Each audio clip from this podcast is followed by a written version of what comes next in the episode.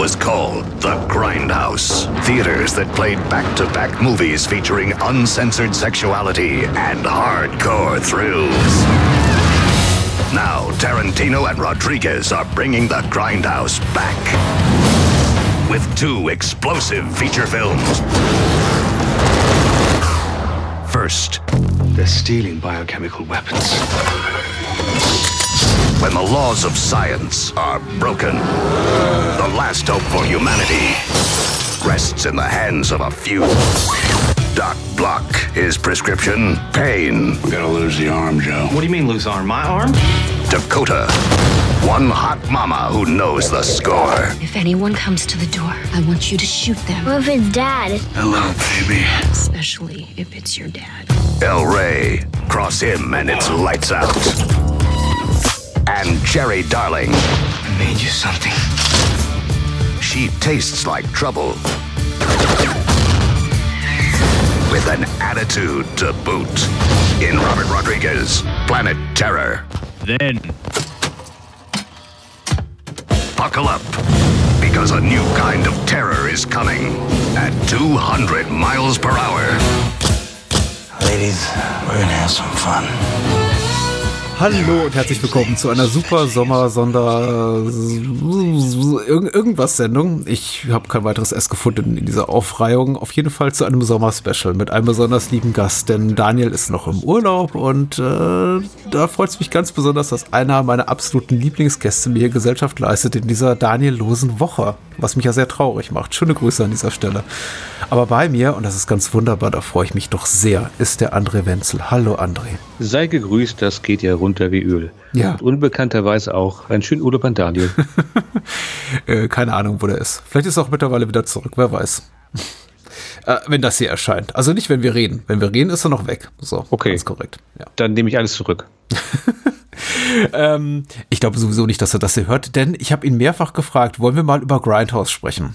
Äh, in den letzten Jahren doch immer wieder, weil ich, ich bin jetzt nicht der allergrößte Fan des Films, aber ich habe doch durchaus ein Interesse an diesem Double-Feature. Und er sagte immer, "Mm, eigentlich nur, wenn wir über Planet Terror sprechen. Ich habe gesagt, nee, wenn schon beide, na dann nicht. So. so, so sehr verkürzt waren irgendwie unsere diversen Austausche zu diesem Thema. Und da kommst du mir natürlich gerade recht, nämlich um die Ecke, der da sagt, lass uns doch über beide Filme sprechen. Also über Grindhouse als Gesamtkunstwerk, richtig. Genauso stimmt es, ja. Es freut mich auch sehr, dass ich da jetzt mal eine Lücke schließen kann, wenn ich das jetzt so mitbekomme. Ja, äh, definitiv. Aber nicht eine Lücke für dich. Also du kanntest vorher auch äh, den Film so in seiner, also diese, diese beiden Filme in, in ihrer Gesamtheit als Grindhouse. Ja, ich, ich gehe sogar so weiter, so weit damals, als der Film, also Grindhouse, angekündigt worden ist. Ich habe dem Ding ja richtig entgegengefiebert, wenn ich ehrlich sein darf. Es gab ja damals auch zum Start, da gab es halt äh, noch von hier, äh, da waren sie schon die Weinstein Company, um die kommen wir mal leider nicht rum hier, die haben sie nur mal produziert. Aber jedenfalls, die hatten halt eine, eine recht schöne Seite gemacht, wo man sich seinen eigenen kleinen Grindhouse-Trailer zusammenbasteln konnte. Und das hat mich zwei Nachmittage sehr beschäftigt, weil ich mag so eine Spielereien ganz gerne. Das war auch das erste Mal, dass ich Bilder aus dem Film Messiah of Evil gesehen habe. Auch sehr empfehlenswerter kleiner Film, weil die hatten sie dann mit reingepackt. Aus solchen Szenen konnten sie einen Trailer zusammenpacken. Von daher, äh, das Interesse war schon immer da gewesen. Und ich war damals auch ein bisschen, naja, bedröppelt, als dann halt Grindhouse im Grunde genommen nicht nach Deutschland gekommen ist, Ja, ja. sondern sie ja dann irgendwie in Amerika dachten, kennt ja sowieso kein Mensch in Europa im, oder im Rest der Welt, was so ein richtiges Grindhouse Double Feature ist. Deswegen kommen die Filme halt einzeln raus, aber dafür natürlich mit gewissen Szenen dann noch gestreckt, die dann laut damals äh, Harvey Weinstein war es, glaube ich, gewesen, dann meinte, ja, äh, und diese Szenen, die reingefügt gefügt worden sind, die sind ja im Grunde genommen das, das künstlerische Herz der Werke. Oh, oh, das, oh, oh. Ja, das hat er echt irgendwie sowas wohl tatsächlich gemeint. Also der Film war ja, um mich mal vorwegzugreifen, Grindhouse war ja kein großer Erfolg. Ja, das ist richtig. Und, und hat irgendeiner von den Weinstein-Peddern gesagt, ich bin mal so frei, das einfach so zu sagen, ähm, Your Friends at the Weinstein Company, ja, genau. so wie es im Film heißt, ja. Ja, jedenfalls äh, hat er vor allen Dingen auch im Hinblick zu Death Proof wohl gemeint, ja, das lag auch daran, weil halt diese Missing Reels, dass die ja nicht dabei waren. Jetzt werden sie wieder eingefügt hier für den europäischen Markt und damit ist die künstlerische Seele des Werks wiederhergestellt. Oh, Wow, gut, Ja. ist jetzt ist jetzt eine Behauptung, die lasse ich jetzt erstmal so stehen. Uh, ja, ist auf jeden Fall gewagt. Eine steile These, wie man hier Ja. so im ähm, Be Bereich der Filmpublizistik äh, so schön sagt, ja. Hm. Da hat wahrscheinlich die Welt auf äh, Vanessa Felitos äh, Lapdance-Nummer hier, Butterflies äh, Lapdance-Nummer gewartet. Und das war der Grund, äh, dass äh, die, die, die Millionen enttäuschter Fans und Faninnen, die aus dem Kino rausgekommen sind, aus dem äh, Grind, aus einer Grindhouse-Verführung, die gesagt haben, aber die Lapdance-Szene fehlt, die sind dafür verantwortlich, dass äh, alle nach ihnen gesagt haben, okay, dann gehe ich doch nicht in den Film. Ja, wenn sie es überhaupt gemerkt haben, weil gerüchterweise sind die Leute ja nach Death Proof schon alle aufgestanden und gegangen, Hm. Ja. weil sie nicht kapiert haben, da kommt noch ein zweiter Film. Nach äh, Planet Terror meinst du? Ja, genau. Ja. Ist auch immer so ein Ding, die beiden Filme. Ja, das ist, das hatten wir schon ungefähr 38 Mal im Vorgespräch, dass Ja. ich die Namen, die, die, die ausgerechnet ich die Filmtitel auseinander, äh, durcheinander gebracht habe und du mich immer korrigiert hast und du jetzt zum ersten Mal diesen Fauxpas hier machst. Das Universum strebt nach Ausgleich. Äh, André ist da nämlich sehr, sehr viel fitter ähm, und hat mich schon äh, zurechtgewiesen, denn ich habe aus Versehen, weil ich mir die äh, Filme in falscher Reihenfolge gerippt habe oder irgendwie fehlerhaft abgespeichert habe auf meiner Festplatte. Ich habe die unterwegs geguckt, ganz so wie Christopher Nolan es wollte, auf einem Laptop. da habe ich mir die Blu-ray draufgezogen, ähm, habe die falsch abgespeichert und dann mit Death Proof begonnen, bis ich dann so ähm, nach einem Drittel von Death Proof merkte, irgendwas läuft hier falsch. Da kam noch ein anderer Film vorne weg und dann nochmal von vorne angefangen habe. Also, wir, so wie wir die Filme geguckt haben, wir beide, André und ich, und wie wir sie auch besprechen, ist in der Reihenfolge ihres Erscheinens, nämlich zuerst Planet Terror, dann Death Proof und vor Planet Terror kommt Machete, der Trailer zu Machete und vor Death Proof kommen die Trailer zu Werewolf, Women of the SS, Don't und Thanksgiving. Und vielleicht fangen wir einfach mit den Trailern an.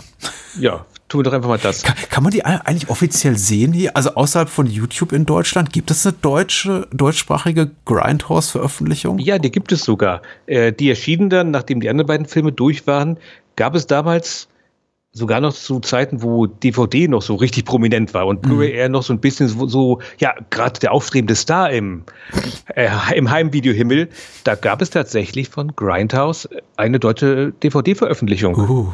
Und da sind die Trailer dann auch drauf gewesen. Aber halt über lange Zeit drau Mittlerweile allerdings, ähm, also out of print ist sie jetzt nicht, aber überraschenderweise Grindhouse wird nirgendwo gestreamt tatsächlich. Da war ich ein bisschen überrascht. Also von daher, äh, wenn, wenn du jetzt halt sagst, nee, Heimvideo will ich gar nicht haben, ich kaufe mir so einen Kram nicht mehr, dann bist du auf YouTube angewiesen, weil Grindhouse als Gesamtkunstwerk gibt es nirgendwo zu streamen. Ja, ich habe die Blu-ray aus den USA tatsächlich. Ähm, die gab es auch für einen sehr zivilen Preis, allerdings. Und ich Ja. glaube, die ist auch immer noch in Print, wenn man die Ja, die habe ich auch. Das ist irgendwie so eine schwarze, die man aufklappen kann, oder? Mhm, genau. Genau, die habe ich auch.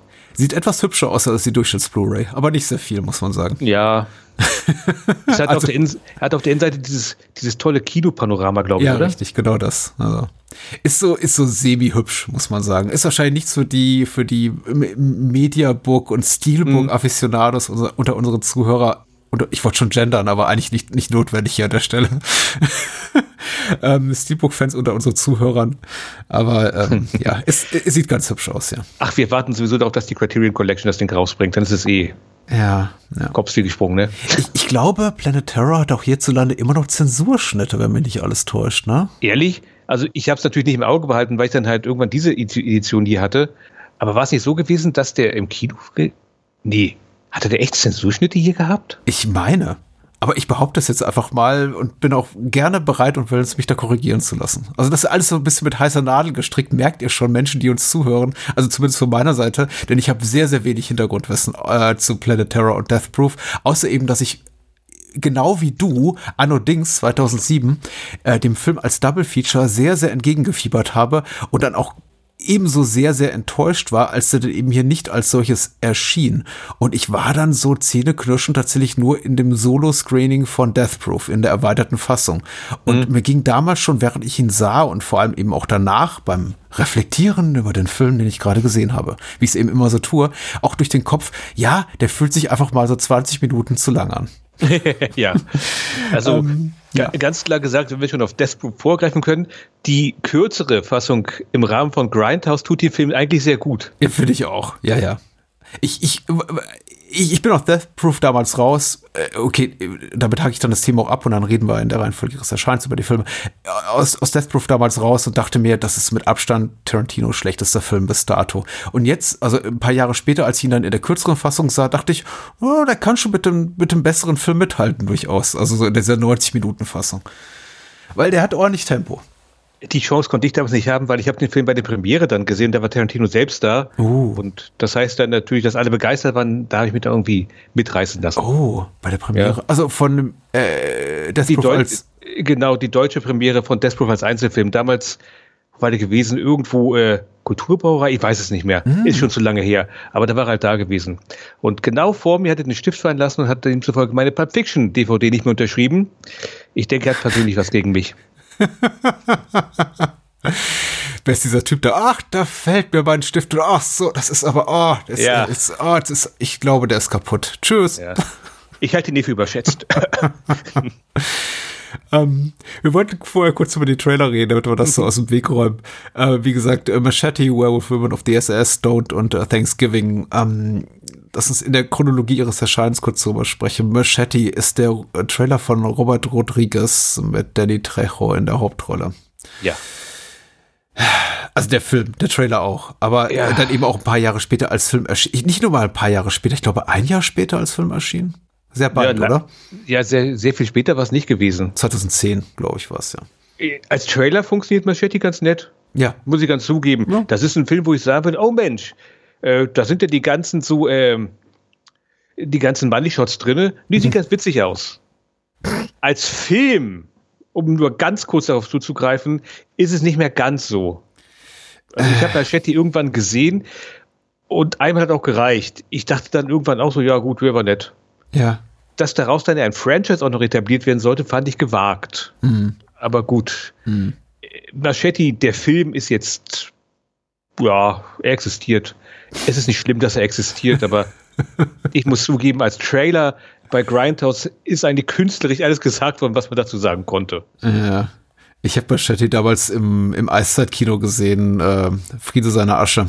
Ähm, ein nettes Kino, sehr sympathisches Kino mit wirklich schönen Filmreihen. Ich vermisse Da es habe ich sehr. Braindead gesehen, vor, lang, vor, vor sehr, sehr langer Zeit. Und me- meine Begleitung war äh, sehr enthusiasmiert und ich saß da und dachte, oh Gott, ja, nee, oder? Das ist jetzt wirklich, ja, wirklich. Weil es war so ein, das war so ein Dude-Film für mich. Ich fand ihn jetzt auch nicht komplett schlimm. Ich meine, also ist er auch, ist er auch zu kurz mit seinen 90 Minuten und man kriegt zu viel für die Augen und für die, also für die Sinne geboten und er ist auch irgendwie zu dumm, dumm dreist, einfach lustig, um irgendwie dann komplett zu enttäuschen. Also ich habe mich nicht gelangweilt, aber ich habe mich auch habe mir auch ein Dutzend bessere Möglichkeiten vorstellen können, meinen Abend zu verbringen, als mit diesem Film. Ja, das fasst es gut zusammen. Ja, ein, ein One-Trick-Pony, das eben auch nicht wirklich über 90 Minuten trägt. Aber Machete, der Trailer, ist, ist cool. Ich muss sagen, bis zu dem Moment, wo eben er in diesem CGI-Feuergewitter da übers Dach fliegt, da mit seinem Motorrad. Das ist immer so der Moment, also wenn Rodriguez mit seinen sehr plakativen CGI-Effekten um die Ecke kommt, ist immer so der Moment, wo mich an fast alle Rodriguez-Produktionen verlieren. Ja. Aber äh, wir haben ja gleich noch die Chance, über Planet Terror zu sprechen. Ja, aber ganz kurz, bevor wir es dann am Ende vergessen, prinzipiell genommen ist ja Machete aber deswegen interessant, weil, soweit ich das verstanden habe, Grindhouse sollte ja ein, tatsächlich ein Franchise werden. Da hatten ja schon einige Leute richtig viel Dollarzeichen in den Augen, weil sie Ja. dachten, wundervoll, wundervoll. Und dann haben wir diese coolen Trailer und aus denen machen wir Filme und da laufen dann wieder Trailer Ja. und daraus werden wieder Filme und so weiter und so fort. Das sollte ja im weitesten Sinne ein Cinematic Universe in Anführungszeichen werden. Wurde ja nichts draus. Und die einzigen beiden Sachen, die es halt geschafft war, haben, wirklich äh, gedreht zu werden, waren dann halt Machete und auch wenn es hier in meiner Version nicht vorkommt, der Trailer von Hobo with a Shotgun, weil der Ja. ist ja irgendwo in einigen Ländern auch mit reingepackt worden als Trailer, weil es einen Wettbewerb gab. Ja. Hobo with a Shotgun ist ja auch ein ganz, ganz großer Film, Hüstel. Also, wenn Leute da draußen Interesse daran haben, ein Grindhouse 2 zu sehen, ey, das sind eure beiden Filme, dann habt ihr das. Ob ihr damit glücklich werdet, das steht auf dem anderen Blatt, es sei ich, es sei ich echt gegönnt. Ich muss, ich brauche es jetzt nicht mehr unbedingt. Ja, Meine Meinung. Ja, äh, auch, auch, ist auch meine Meinung. Wir haben den Film vor vielen Jahren im äh, Bahnhofskino besprochen, Hobo with a Shotgun, und wir waren beide nicht so wahnsinnig begeistert. Wobei Ja. ich ehrlich gesagt sagen muss, äh, als er rauskam, fand ich den Hobo noch irgendwie ganz nett. Aber ich Ja. ich glaube, ich habe mir auch eingeredet, ihn, ihn nett finden zu müssen. Und dann bei einem Wiedersehen entpuppt er sich dann doch als weniger guter Film. Hm. So, Jetzt Rutgehauer zumindest, was soll's. Rut- Rutgauer ist immer gut, genau. Äh, Werewolf Women of the SS äh, von Rob Zombie äh, inszeniert ist der nächste Trailer, der läuft dann eben nach Planet Terror und vor Death Proof an erster Stelle. Äh, Dass der von Rob Zombie ist, kann man auch äh, schlecht verpassen, weil ich glaube, sein Name wird zwei oder dreimal im Trailer genannt und Sherry, Sherry Moon Zombie eben auch namentlich benannt. Und es sind alle dabei, die Es immer in Rob Zombies dabei sind. Ja, genau. Sein Film. Also, ja. Bill Mosley ist Äh. dabei. Richtig, ja. Sybil Dunning und Nicolas Cage. Hm. Äh, Spoiler übrigens für den Trailer. Nicolas Cage als äh, Fu Manchu. Ja. Den Gag konnte man vielleicht damals noch bringen. Ja, Ich glaube, heute würde es nicht mehr so ankommen. Wobei, Gott, ach was soll's, ist ein Wegwerfgag. Vermutlich würde jetzt die Welt auch nicht um, äh, zusammenbrechen, wenn man es noch so machen würde. Was soll's? er Ja. sieht am ehesten aus, finde ich, von all den Filmen, die dort gezeigt werden. Äh, gut, neben Machete muss ich sagen, wie Filme, die existieren konnten tatsächlich, weil er sieht eben aus wie fast jeder andere Rob Zombie-Film. Hm. Vor allem, zumindest was die Besetzung betrifft, ja. Wie hat dir dir denn gefallen? Da muss ich kurz ausholen. Ja, bitte. Äh, ich mache mich vielleicht nicht so ganz beliebt damit, wenn ich sage, dass ich halt Ilsa, She-Wolf of the SS, ja. Für einen der großartigsten Exploitation-Filme halte, die es halt so gibt. Das ist für mich so quasi ähm, der Exploitation-Film, um alle anderen Exploitation-Filme zu beenden. Der Film ist absolut geschmacklos und übel, sieht aber irgendwie halbwegs wertig aus. Und mit Diane Zorn hatte halt einen, eine Ja. echt gute Hauptdarstellerin. Und das ist echt einer der wenigen Filme, mit denen ich es echt mal irgendwann geschafft habe. Das war so meine Sturm- und Drangphase, sage ich jetzt mal so. Leute halt richtig so zu schockieren. Weil ich hatte hier mal vor Urzeiten einen Videoabend und da hatten wir uns damals, lass mich lügen, Snakes on a Plane angeguckt. Und dann hat es üblich, war, war ja gar nicht schlimm, ja, mir macht sowieso nichts fertig. Hm, ihr wollt was sehen, was ihr fertig macht? Moment mal. Und dann habe ich die da rausgezaubert und danach war betretenes Schweigen. Und ähm, also ich, wenn ich irgendjemandem sagen würde, was ist denn eigentlich ein Exploitation-Film? Hier, guck dir den an. Das ist die Quintessenz. Alle Exploitation-Filme halt irgendwie ein, ein Thema nehmen und so, so derart spekulativ ausschlachten, dass du echt nur da sitzt und denkst, das meint ihr doch nicht ernst, oder? Und wegen halt, weil das Ganze halt ja in diesen Kulissen von hier ein Käfig voller Helden gedreht worden ist, an Hogan's Heroes, wirkt das Ganze halt auch ein bisschen wertiger, Ja. als man eigentlich zugestehen könnte. Äh, also, wie gesagt, ähm, bitte nicht in den falschen Hals bekommen. Ich mag Ilsa, She-Wolf of the SS, wirklich für das, was es ist, sehr, sehr gerne. Und deswegen hat natürlich Werewolf Woman of the SS für mich einen, einen gewissen ähm, Reiz, um es mal so zu sagen, weil das ist ja eine ziemlich klare Inspiration für den ganzen Kram. Ja. Ansonsten der Trailer an sich allerdings, ja, äh, ich bin sicher, Rob Zombie könnte den Film drehen. Äh, der Trailer selbst ist allerdings auch mehr so eine Art ähm, lauter Insider-Gags abgefeuert, wie es geht. Oh, Udo Kier. Udo Uh. Kier, ja, ja, klar. Den hätte ich doch erwähnt. Ja, oh, Sherry Moon Zombie steht hinter, er steht vor einem Hakenkreuz und singt irgendwas. Ist doch Salon Kitty, das sehe ich doch eindeutig. Werwölfe, medizinische Experimente, ganz klar. Ja, Death Camp, Ilsa, bla bla bla. Deswegen ist zum einmal weggucken, finde ich ihn echt ganz nett. Aber ich bin mir jetzt auch nicht sicher, ob ein wirklicher Film das Konzept getragen hätte. Ja, er sieht für mich eben tatsächlich am ehesten noch nach dem aus, was er ist. Ein Trailer, der auch als Trailer konzipiert und produziert wurde, weil eben die, die, man sieht eben quasi, glaube ich, nur zwei Sets. Es sind immer dieselben Statisten, die da in Nazi-Uniform rumlaufen. Man versucht dem eben auch so ein bisschen inszenatorisch eine gewisse Größe zu geben.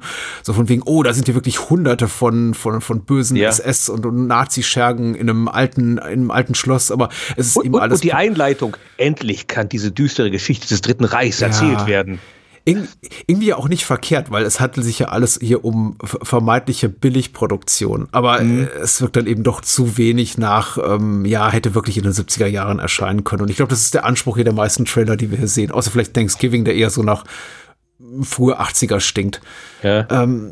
Aber, aber gut, ist, ist in Ordnung. Ich bin einfach kein großer Fan von Rob Zombie. Er hat, äh, ich, ich mag Lords of Salem. Es gibt so einzelne Sachen von ihm, die ich tatsächlich ganz gern mag, aber so dieses äh, Fanboy, was er anscheinend auch immer mit sich rumträgt bis ins hohe Alter und jetzt eben Crowdfunding finanziert in den letzten Jahren, das ist alles so, ach, das ist mal. es ist ein bisschen, es war schon ein bisschen lang im Zahn 2007 und mittlerweile ist es das eben doppelt und dreifach. Ja, ich war bis Lost of Salem, habe ich ihn auch sehr gemocht und sogar verteidigt, außer seinen Zeichentrickfilm. Mhm. Aber danach hat er mich auch verloren. Hier, wie heißt das Ding? 31? Ja, schrecklich. G ganz furchtbarer Film. Mhm. Und ich kann das auch mit ziemlicher Sicherheit sagen, dass der scheiße ist, weil ich habe den mal meinem Vater gegeben, der normalerweise sehr anspruchslos ist. und, auch der, und der meint halt irgendwie, ja, gefallen hat er mir nicht. Und da wusste ich auch schon, okay, Rob Zombie hat äh, den Shark gejumpt, um es ganz klar zu sagen. Und hier erst Free from Hell habe ich gar nicht mehr geguckt, weil was soll ich einen dritten Teil von ja. Reihe haben, wenn er sagt schon, hier ist der Take tot ist. Sorry, ganz ehrlich gesagt, hätte er sein lassen ja. können. Also, Aber ja, Udo Kier, Sybil Dunning, Nicolas Cage, immerhin so ein paar oh, schauspielerische Und natürlich, warte mal, Sybil Dunning hat ja. ja auch in The Howling 2 mitgemacht. Natürlich, ja. Werwölfe, ganz klar. Also im Grunde genommen, das ist dieser Trailer so dieses Easter Egg Fest, um es ganz klar zu sagen. Wenn ja. du halbwegs weißt, wo der ganze Kram herkommt, dann sitzt du die ganze Zeit da und sagst irgendwie, ah, ah, ah.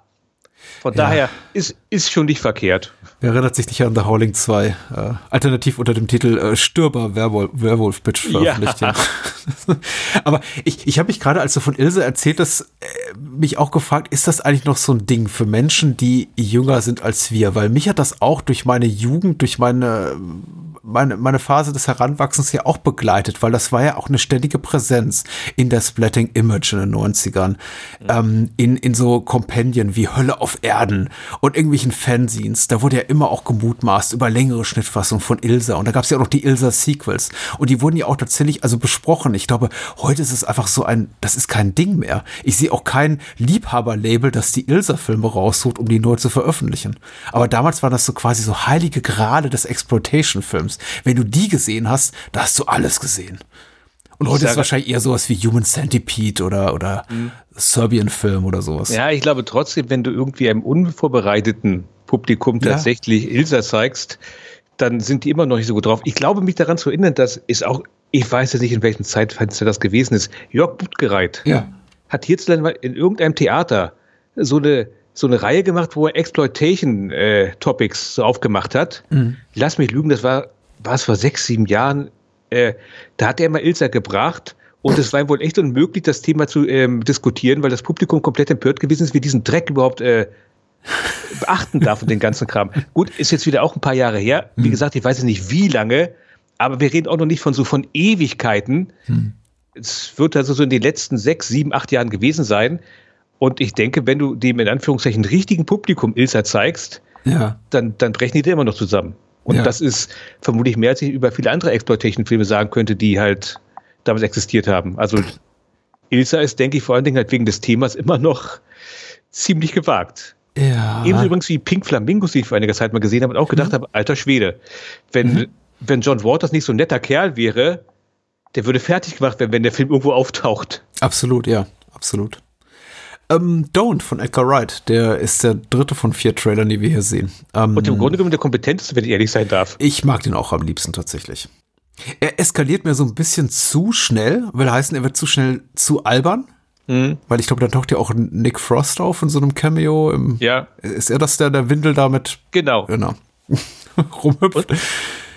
Aber er wirkt eben, also er, er, guckt sich eben zumindest in den ersten 30 Sekunden so wirklich wie ein Trailer äh, von, äh, von einem klassischen 70er Jahre Giallo-Horrorfilm. Ja. Mhm. Und ich muss halt zugeben, die Entourage von Edgar Wright, die mhm. da halt äh, ja auch fast schon geschlossen auftaucht, äh, ist mir die am sympathischsten. Ganz ehrlich. Ich meine, Simon Peck guckt ja auch kurz rein. Ja. Also von daher äh, ganz großartig. Das ist wirklich gut, ja.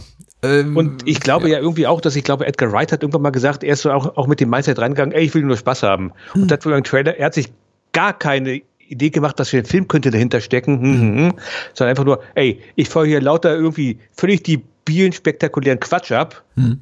sag immer nur don't und gut ist. Ja. Irgendwas im Haus. Und finde ich eine großartige Einstellung. Es ist richtig und tatsächlich gut, dass du es nochmal erwähnst, auffällig, dass es der einzige Trailer ist zu einem Film, der keine wirkliche Geschichte erzählen will.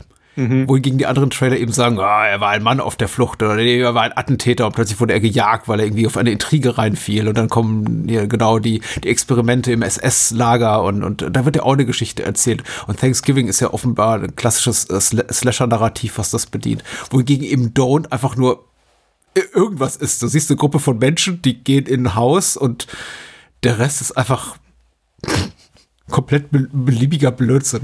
Ja. Ah.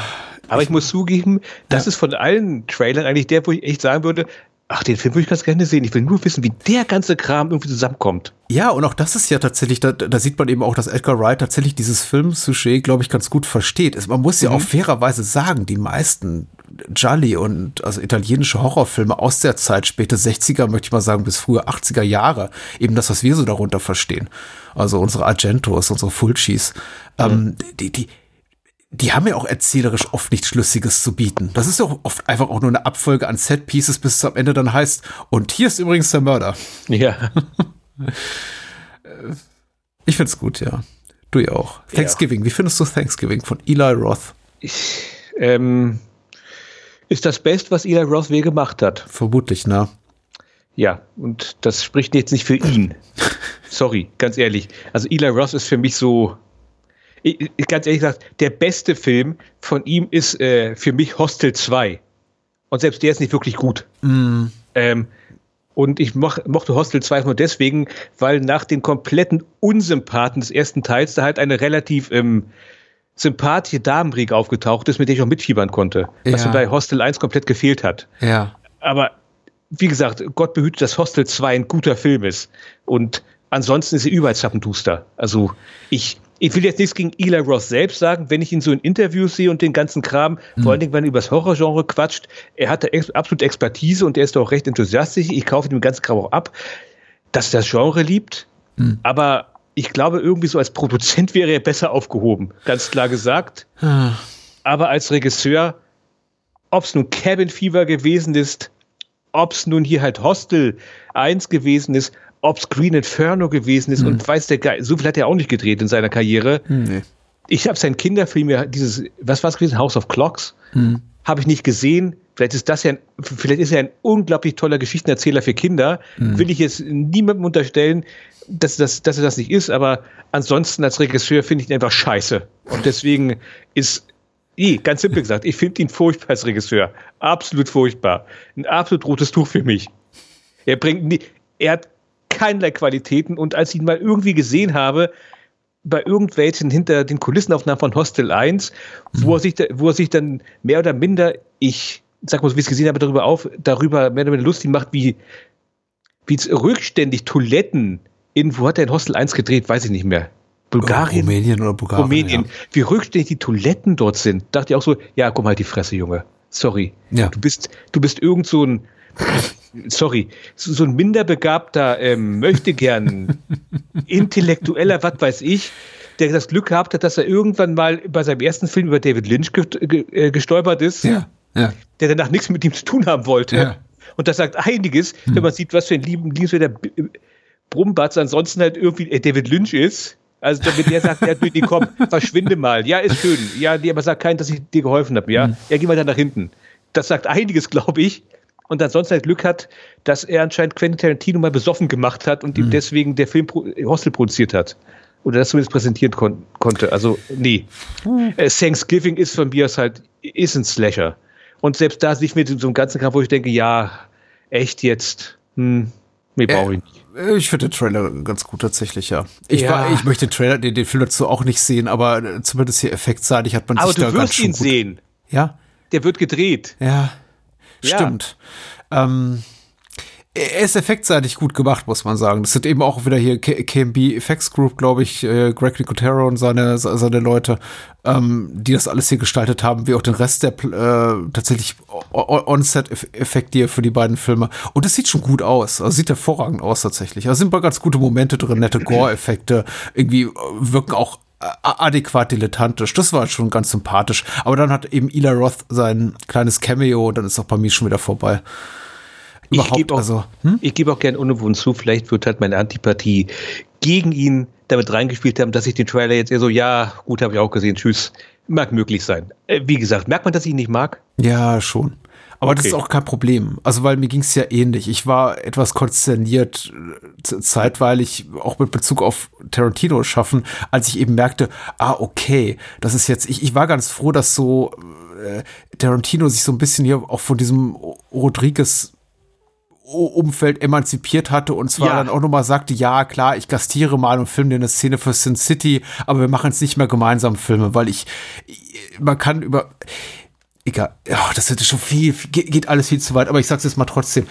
Me- Meine Auffassung ist, Tarantino ist um ein Vielfaches talentierter als sowohl Robert Rodriguez als auch ähm, Eli Roth sowieso. Ja. Äh, und Rodriguez steht auch noch mal über Eli Roth, wenn ich schon ein Ranking machen muss, dann eben in der Reihenfolge. Äh, QT, Rodriguez, Roth. Wenn, wenn man das so möchte, hilft keinem weiter. Ist, ist egal. Aber ist, ich habe immer Sorge, dass Menschen in seinem Umfeld ihn runterziehen, qualitativ, weil äh, Tarantino eben jetzt zeitweilig entscheidet, ach, mit denen hänge ich gerne ab. Und ich war eben ganz froh, dass er eben Rodriguez so we- weitgehend entkommen war. Wie gesagt, bis auf diesen Abstecher bei Sin City, was auch total in, in, Ordnung war. Also kein, war jetzt für keinen irgendwie, ke- ke- keiner, keiner Person irgendwie Ehre und Ansehen irgendwie schädlich war, war alles okay. Aber dann kam eben Ila Roth da reingeschnuppert und ich sah ihn hier und ich sah ihn in den Glorious Bastards und dachte mir, oh, bitte, wer- hat den Typen los? Auch in Glorious Bastards ist ein guter Film, aber der, der Typ als Schauspieler, oh, geht gar nicht. Ähm, und er wurde ihn ja dann auch los. War es okay. Ja. Äh, ich mag Eli Roth auch nicht besonders. Ja.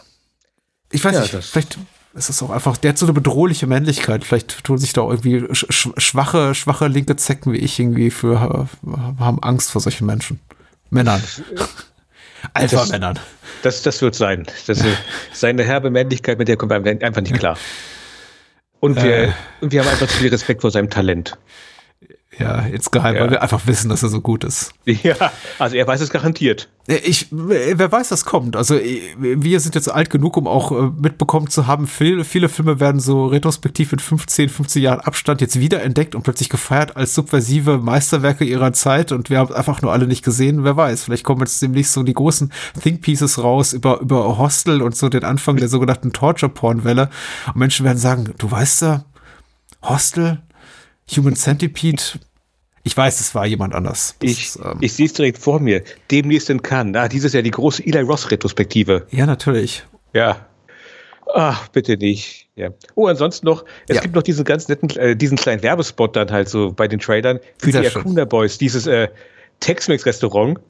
Das ist großartig. Ich entsinne mich noch ganz dunkel in früheren Zeiten, wenn man halt so auf Autobahnraststätten gefahren ist und da hingen dann, keine Ahnung, Bilder von Hamburgern, die schon viel zu lange in der Sonne gewesen sind und die, der Kram war schon komplett ausgebleicht, dass du dir gedacht hast, was denn das für ein widerlicher Kram?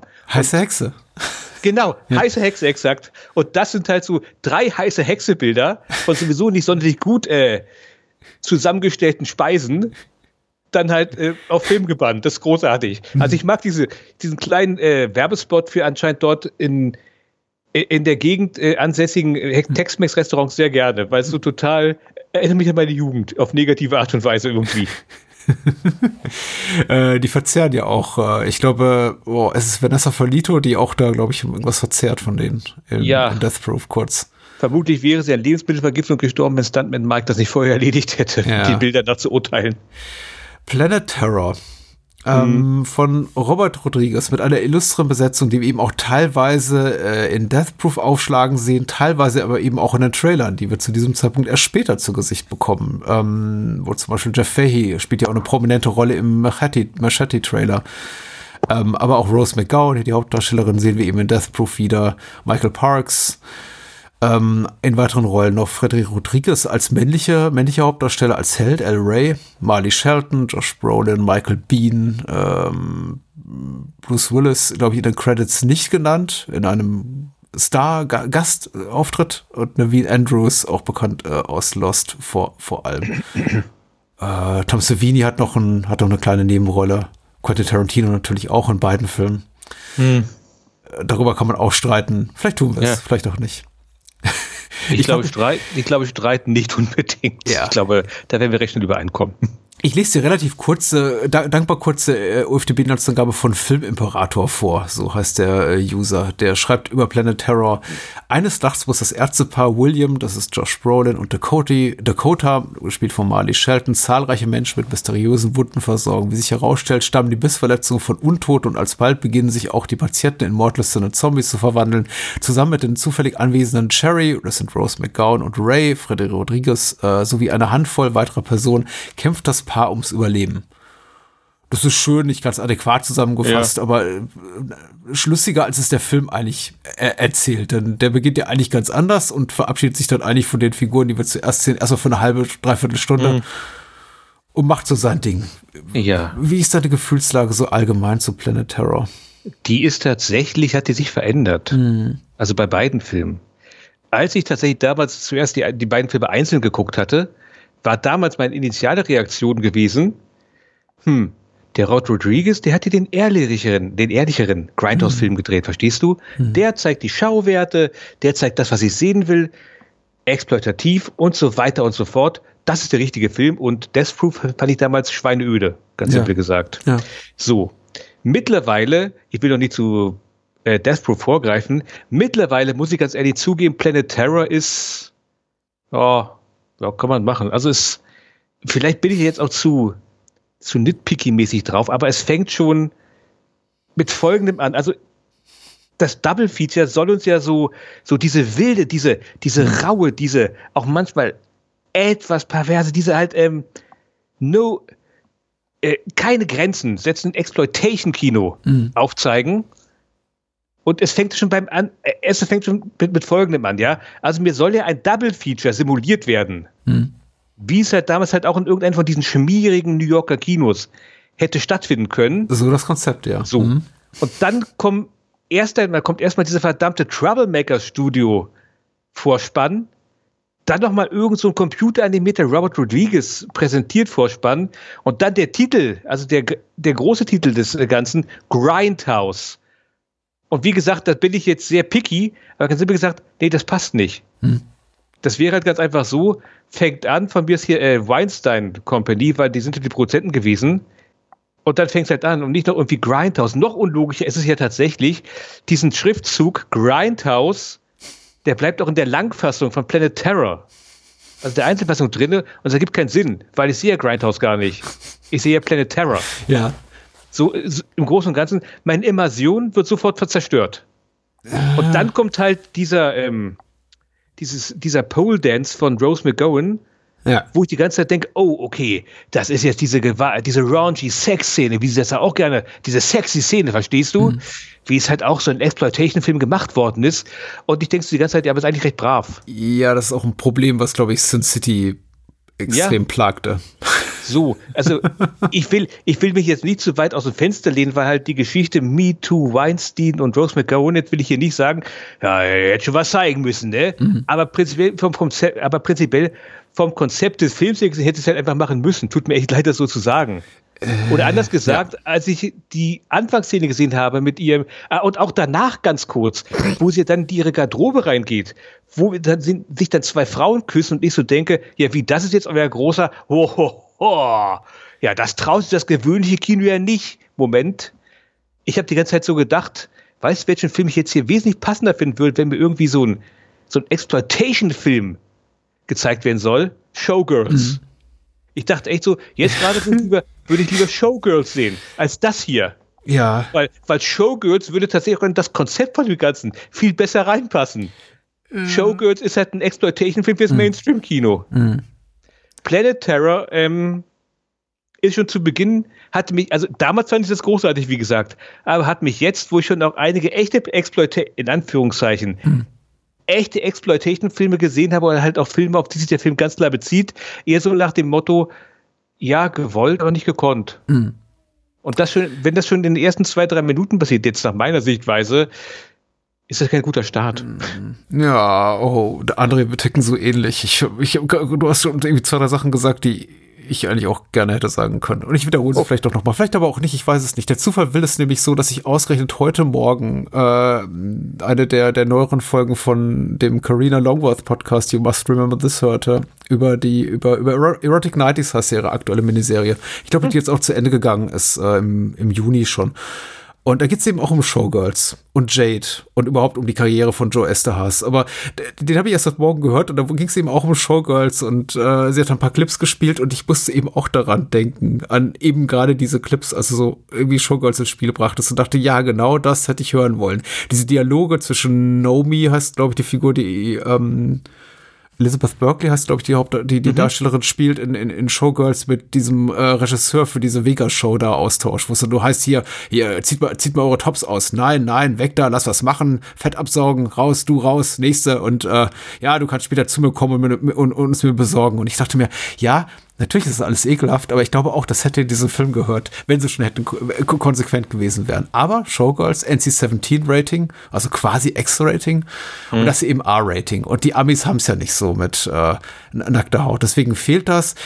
Auch in dem Punkt volle Zustimmung retrospektiv in einer Weinstein-Produktion vielleicht besser, dass wir es nicht ertragen müssen. Denn irgendwie ja. zwei Minuten nach Harvey Weinstein Presents wäre es mir auch unangenehm vielleicht gewesen, heute ähm, eine nackte junge Frau an der Stange tanzen zu, tanzen zu sehen. Dann ja. wiederum, auf der anderen Seite sind, ist eben die, die Art und Weise, wie Gewalt dargestellt wird in dem Film, so exzessiv, während ich in Bezug auf die Darstellung von sexuellen Inhalten denke, nicht genug, denke ich mir bei der Darstellung von Gewalt eigentlich fast schon wieder zu viel. Vor allem, wenn eben Naveen Andrews hier sein Glas mit Eiern ja. auspackt und Menschen quasi die ganzen Oberleibe, äh, die, die ganzen Oberkörper explodieren, wenn sie eben erschossen werden, denke ich mir, ja, das ist halt aber auch wiederum irgendwie, das, ihr, ihr kennt kein Maß. Also will, will eigentlich heißen, Planet Terror, alles in allem total kompetent, äh, und ich habe jetzt irgendwie nichts groß gegen den Film, aber es, er fühlt sich so ein wenig unausgeglichen an, so ein wenig unauthentisch.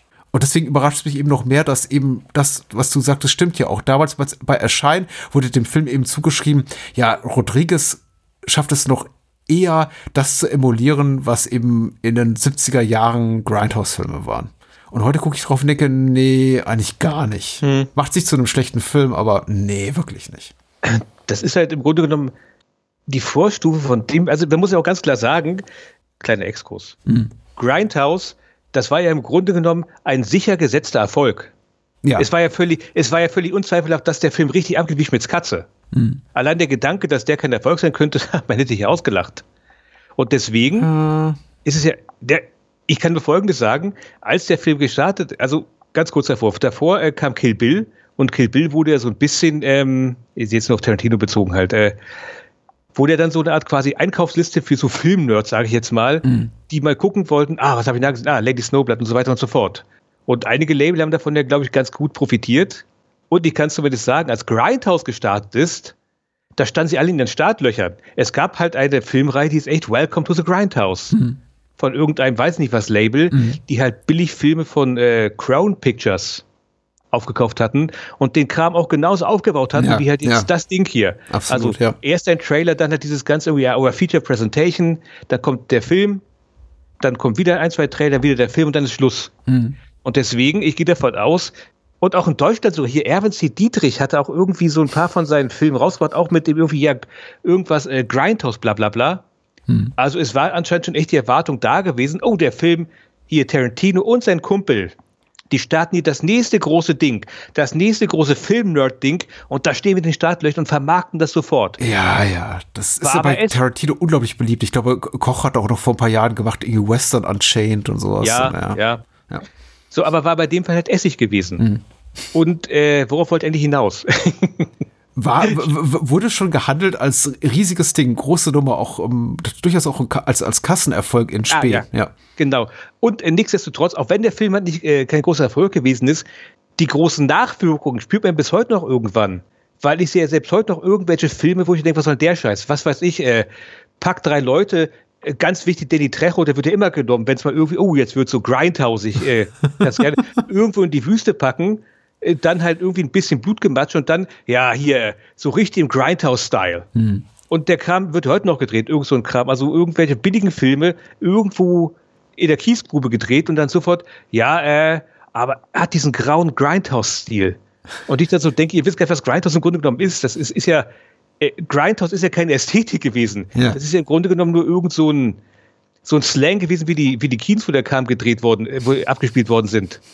Und, die, und in Grindhouse sind ja auch nicht nur irgendwelche merkwürdigen Exploitation-Klopper ge, äh, gepackt worden. Das waren ja halt nur die, die letzten Ranz-Abspielstätten, wenn die ganzen Filme durch ganz Amerika, also die, die Filmrollen ja damals noch durchgereicht worden waren, dann sind sie dort gelandet. Ja. Also sprich, du konntest halt irgendwie eine komplett abgeranzte, mit lauter Bildsprüngen versehenen Kopie von Superman, The Movie sehen mhm. und danach keine Ahnung, Cannibal Ferox. weil sie halt gar Ja. nichts anderes da hatten. Ja. So. Und deswegen, wenn halt Leute ankommen und sagen halt, ähm, ja, hier, äh, voll, voll der Grindhouse-Film, dann denke ich immer, ihr habt nichts kapiert. Und Planet Terror ist im Grunde genommen der erste Film dieser Art. Das ist so der Film, den Leute heute inszenieren würden und sagen, ja, das ist, das ist so ein richtiger Grindhouse-Film. Nur halt äh, vom Initiator gemacht.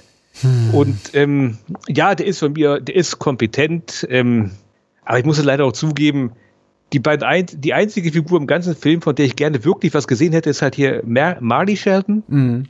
Ihr Genau. Charakter.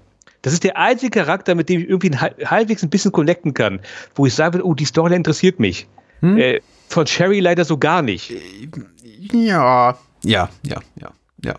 Es ist Du kannst auch gerne anderer Meinung sein. Du kannst natürlich Nee, sagen, nein, nicht. erzählst Nee, da? nee, bin ich das tatsächlich emotionale gar- Herz des Films. Nee, ich versuche auch gerade, ehrlich gesagt, ich ringe gerade sogar mit mir, einfach auch, um dir mal ein bisschen was entgegenzusetzen. Aber der Punkt ist noch nicht gekommen tatsächlich. Ich bin doch komplett auf deiner gedanklichen, gefühligen Linie, muss ich sagen. Mir, mir geht's auch in fast jeder Hinsicht so, so wie dir. Ähm, Marley Shelton jetzt gerade auch noch mal durch ihre neu gewonnene Prominenz, durch die letzten beiden Scream-Sequels in den letzten Jahren, wirkt sie eben noch mal prä präsenter und noch mal interessanter hier, als sie es früher schon äh, äh, tat.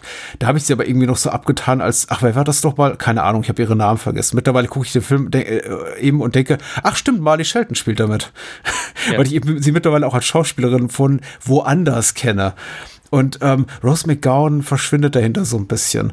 Was nicht heißt, dass sie nicht ein paar coole Effektszenen hat. Und natürlich ist es immer noch, ich, ich möchte nicht sagen, die, die, diese Sache mit der, mit der, mit der Knarre äh, statt, statt Bein ist so eine total ikonografische Sache, weil es wirkt eben sehr, sehr kalkuliert. Es wirkt im Grunde so wie, Ja. wie diese neu gedrehten Filme, die dann schon als Kultfilme veröffentlicht werden. Der neue Kultfilm von. Und das wirkt eben auch wie die neue Kultszene, die neue Kultfigur Cherry Darling. Als, ähm, guck, guck mal, also das sind ab so Gimmickfiguren. Und das funktionierte, ich weiß es nicht. Ich, guck mal, ich denke an, an, an jemanden wie Christina Lindberg in, in The Caller One Eye, ähm, wie heißt denn der? Äh, Thriller. Genau, dieser äh, schwedische Exploitationer. Mit der Augenklappe. Ist ja auch ein, ein ikonografisches Bild, diese Augenklappe, diese Frau. Das referenziert ja eben auch Tarantino und jede Menge andere Filmemacher seitdem. Und, und ich habe aber da, da irgendwie so das Gefühl, da saßen die nicht am Set und haben gesagt, hm, mal gucken, wir schielen jetzt mal auf bestmögliche Vermarktbarkeit. Was brauchen wir dafür? Vielleicht diese Augenklappe. Ich glaube, das ergibt sich organisch aus dem Film, was dort geschieht. Und es, er hat dann irgendwann zwischen Drehschluss und Beginn der, der, der, der Marketingmaßnahmen, ich möchte es mal so bezeichnen, obwohl man vielleicht auch damals noch gar nicht so gedacht hat, keine Ahnung, äh, sagen wir mal, irgendwo zwischen Drehschluss und wir drucken mal ein Filmposter, gestalten mal ein Filmposter, irgendjemand gedacht, diese Augenklappe, diese Frau mit der Augenklappe, das ist ein tolles Bild. Wohingegen ich eben hier merke, da sitzen einfach schon alle, bevor überhaupt ein, ein Drehtag gedreht wurde oder irgendwie überhaupt nur das, das Drehbuch fertig geschrieben wurde, alle da und sagen, hm, was können wir denn bestmöglich auf so ein Kinoplakat packen? Oder in, in, in Werbetrailer. Und irgendwie ist das natürlich schon, glaube ich, auch wie viele dieser Arten von Filmen früher auch produziert wurden. Es wirkt aber für mich so ein bisschen zu kalkuliert, zu zynisch. Und das ist eben, begegnet mir ganz oft im Planet Terror dieses Gefühl, dass ich denke, das ist, äh, ergibt sich nicht organisch aus dem, wie die Schauspieler ticken, wie ihre Figuren ticken, wie sich irgendwie die Handlung jetzt interessant entwickeln könnte, sondern einfach nur aus einer Abfolge von Maßnahmen, um diesen Film zu verkaufen. Was könnte jetzt als nächstes passieren oder Geckiges gesagt werden oder wessen Kopf könnte platzen, was sich irgendwie super gut in Trailer packen lässt. Und es ist alles so, es ist wirkt ab. Ich, ich glaube, ich hätte eher akzeptieren können, diese Art und Weise, so einen Film zu drehen. Dazu gehört eben, wie gesagt, auch das, das, das Bein, Bein statt, nee, Gewehr statt Bein ich glaube, wenn der Film einfach älter wäre und ich eben nicht wüsste, da steht eine dicke, dicke, dicke Filmfirma hinter. Mit zwei etablierten Regisseuren und ganz viel Geld. Kann man mir noch folgen? Wahrscheinlich nicht, ne? Ja, nee, ich stimme dir sogar zu. Also persönlich für mich muss ich zugeben, die Stelle, wo ich auch gedacht hatte, okay, jetzt, also heutzutage würde, man- würde man vermutlich Meme-Potenzial dazu sagen. Ja, ja, klar. So, äh, damals war das noch nicht so bekannt. Oh, das ist auch eine halt, Krankheit dieser Tage. Oh, diese, Ja. ja, ja. Aber halt, für mich ist der Moment, wo halt äh, die gesamte gesammelte Truppe dann in die Militärbasis reinkommt. Das ist der Moment, wo ich denke, okay, jetzt geht es eigentlich nur darum, dass man halt sagen könnte, also halt heutzutage, so, da kann ich 10 Sekunden rausnehmen, dann wird es ein Meme, da auch, da auch, da auch, da auch, das auch, ah, da könnte man einen coolen Spruch machen und so weiter und so fort. Ähm, davor, also wo, und eigentlich verlieren sie dann ja auch irgendwann so diesen, diesen Zombie-Aspekt. Ja, ja, Ah, Entschuldige, ja, klar. infizierte Leute. Genau. Ähm, auch irgendwie größtenteils aus dem, aus dem Blick. Bis zu dem Zeitpunkt, wo sie halt aus diesem Barbecue-Laden, bis sie in den Barbecue-Laden reinkommen, Mhm.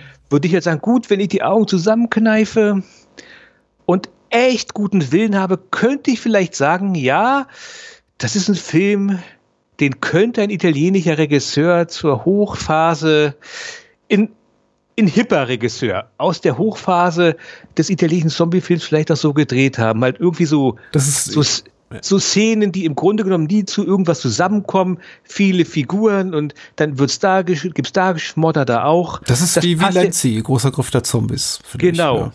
Mit viel Geld. Ex genau, exakt das. So, und ähm, kann ich halt noch mitgehen, aber halt, wie gesagt, ab der Sekunde, wenn sie halt in der Basis sind, äh, wird's auch langweilig. Weil ab dann packt halt auch irgendwie, denke ich, hier ähm, Robert Rodriguez hat sein ganzes, so, aber jetzt will ich Spektakel haben. Spektakel, Spektakel, Spektakel. Und ich will meine jetzt, ich glaube, der, mit der war eine Zeit auch verbändelt, verbändelt, jetzt will ich meine Freunde noch gut dastehen lassen, jetzt ist sie im Mittelpunkt. Komplett. Jetzt äh, rennt sie da über, den, über das Flugfeld und macht halt irgendwie, lässt eine Rakete unter ihrem Rücken durchfliegen und jetzt ballert sie dann noch und so weiter und so fort. Und ich denke, halt, und wie du schon gesagt hast, das ist alles, wo man sagen könnte, ja, das packe ich Trailer rein und das und das und das und das.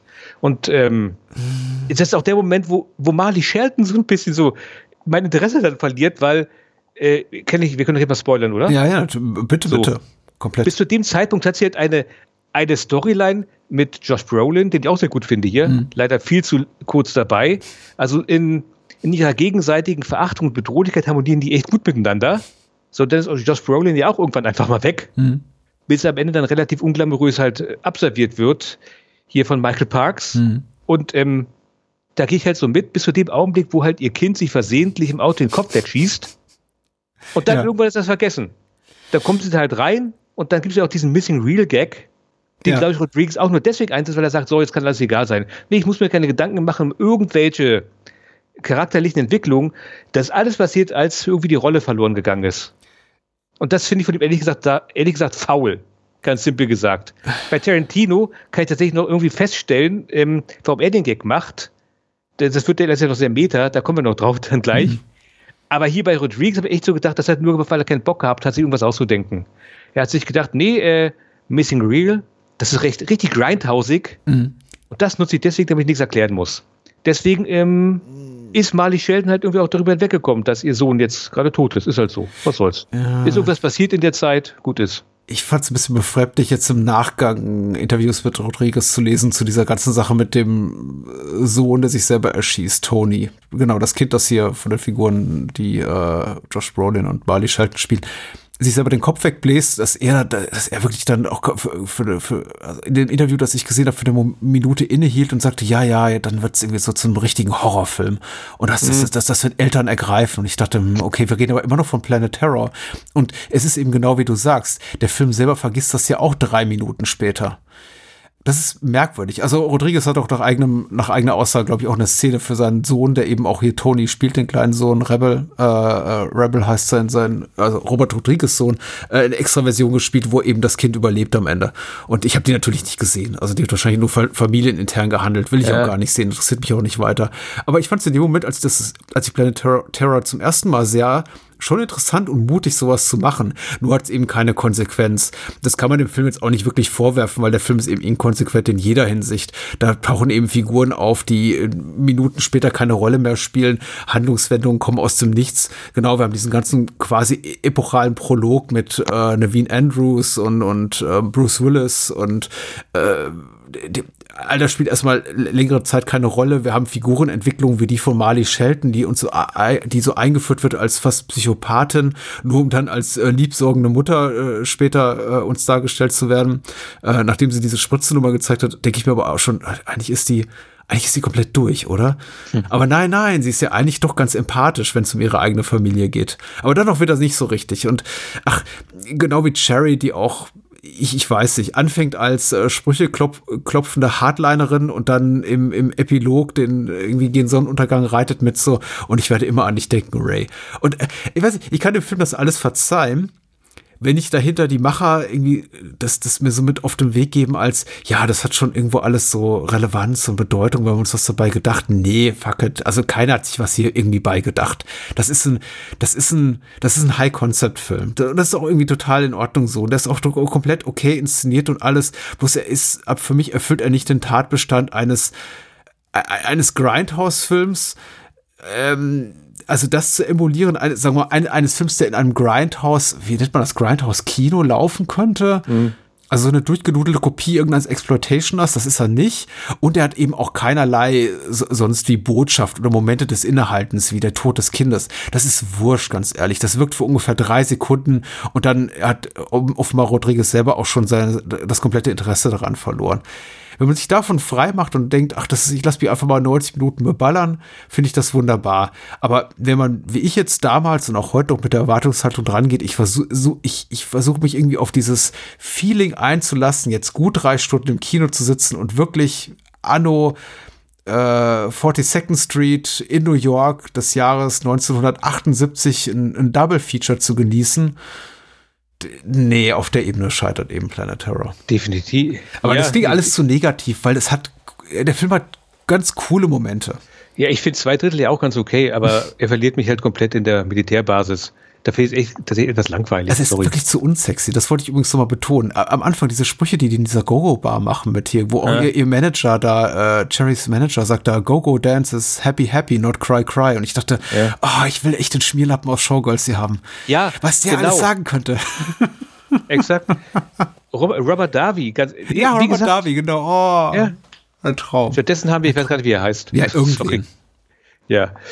Ja, nee, und ansonsten, ja, und ansonsten kriegen wir auch wieder mal Tarantino, wo er Schauspielern darf, zu sehen. Ja, auch gut.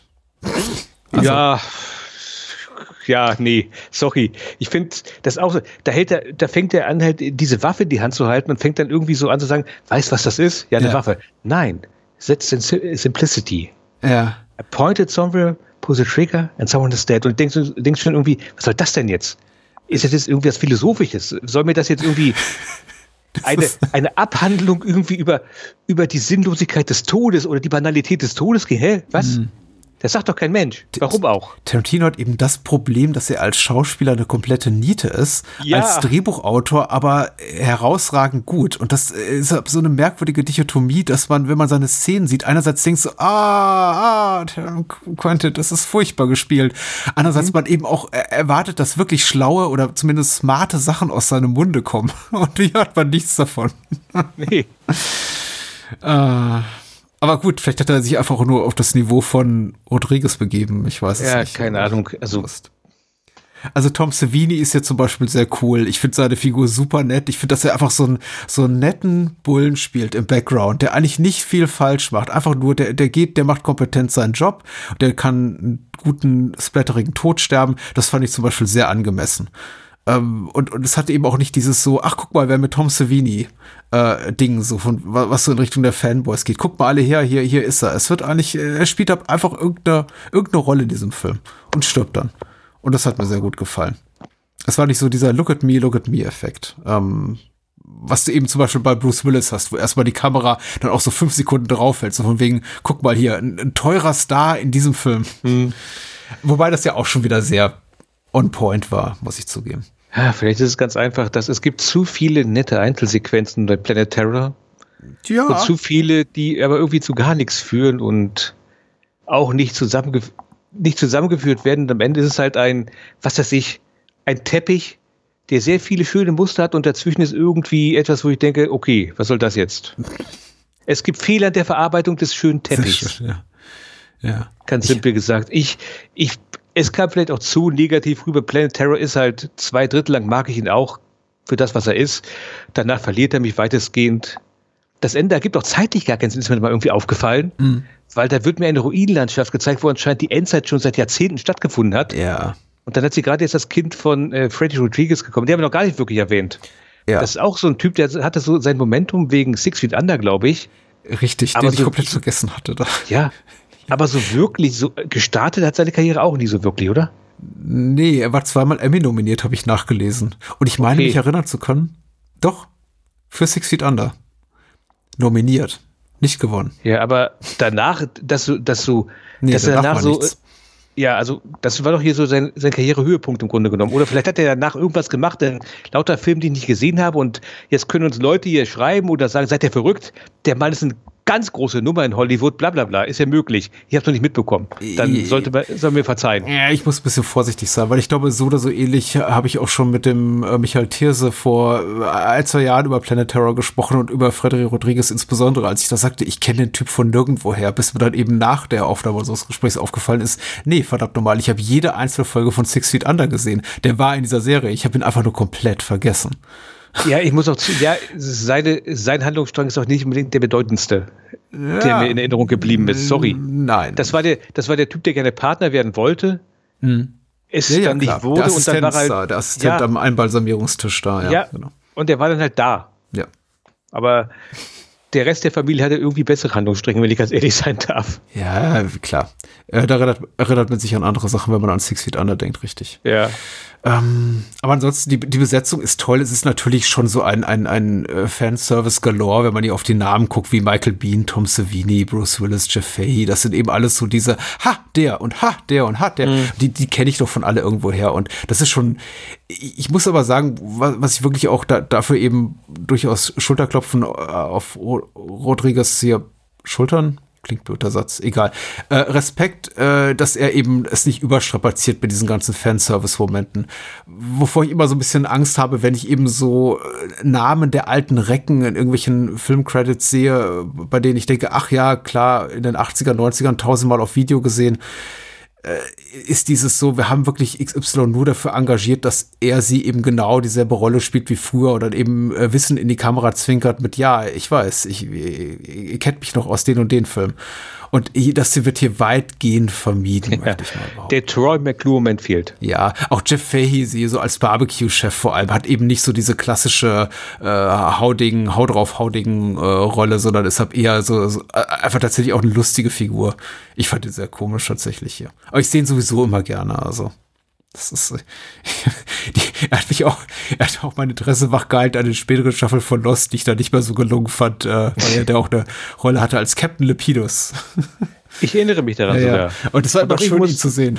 Ja, genau das gleiche ist bei mir auch gewesen, dass ich dachte, oh Mensch, zumindest der Faye.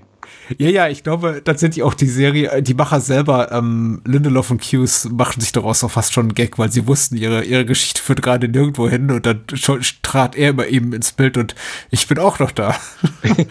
also, so, so wirkt das zumindest zeitweilig. Doch, äh, fand ich ganz cool. Äh, eben auch hier.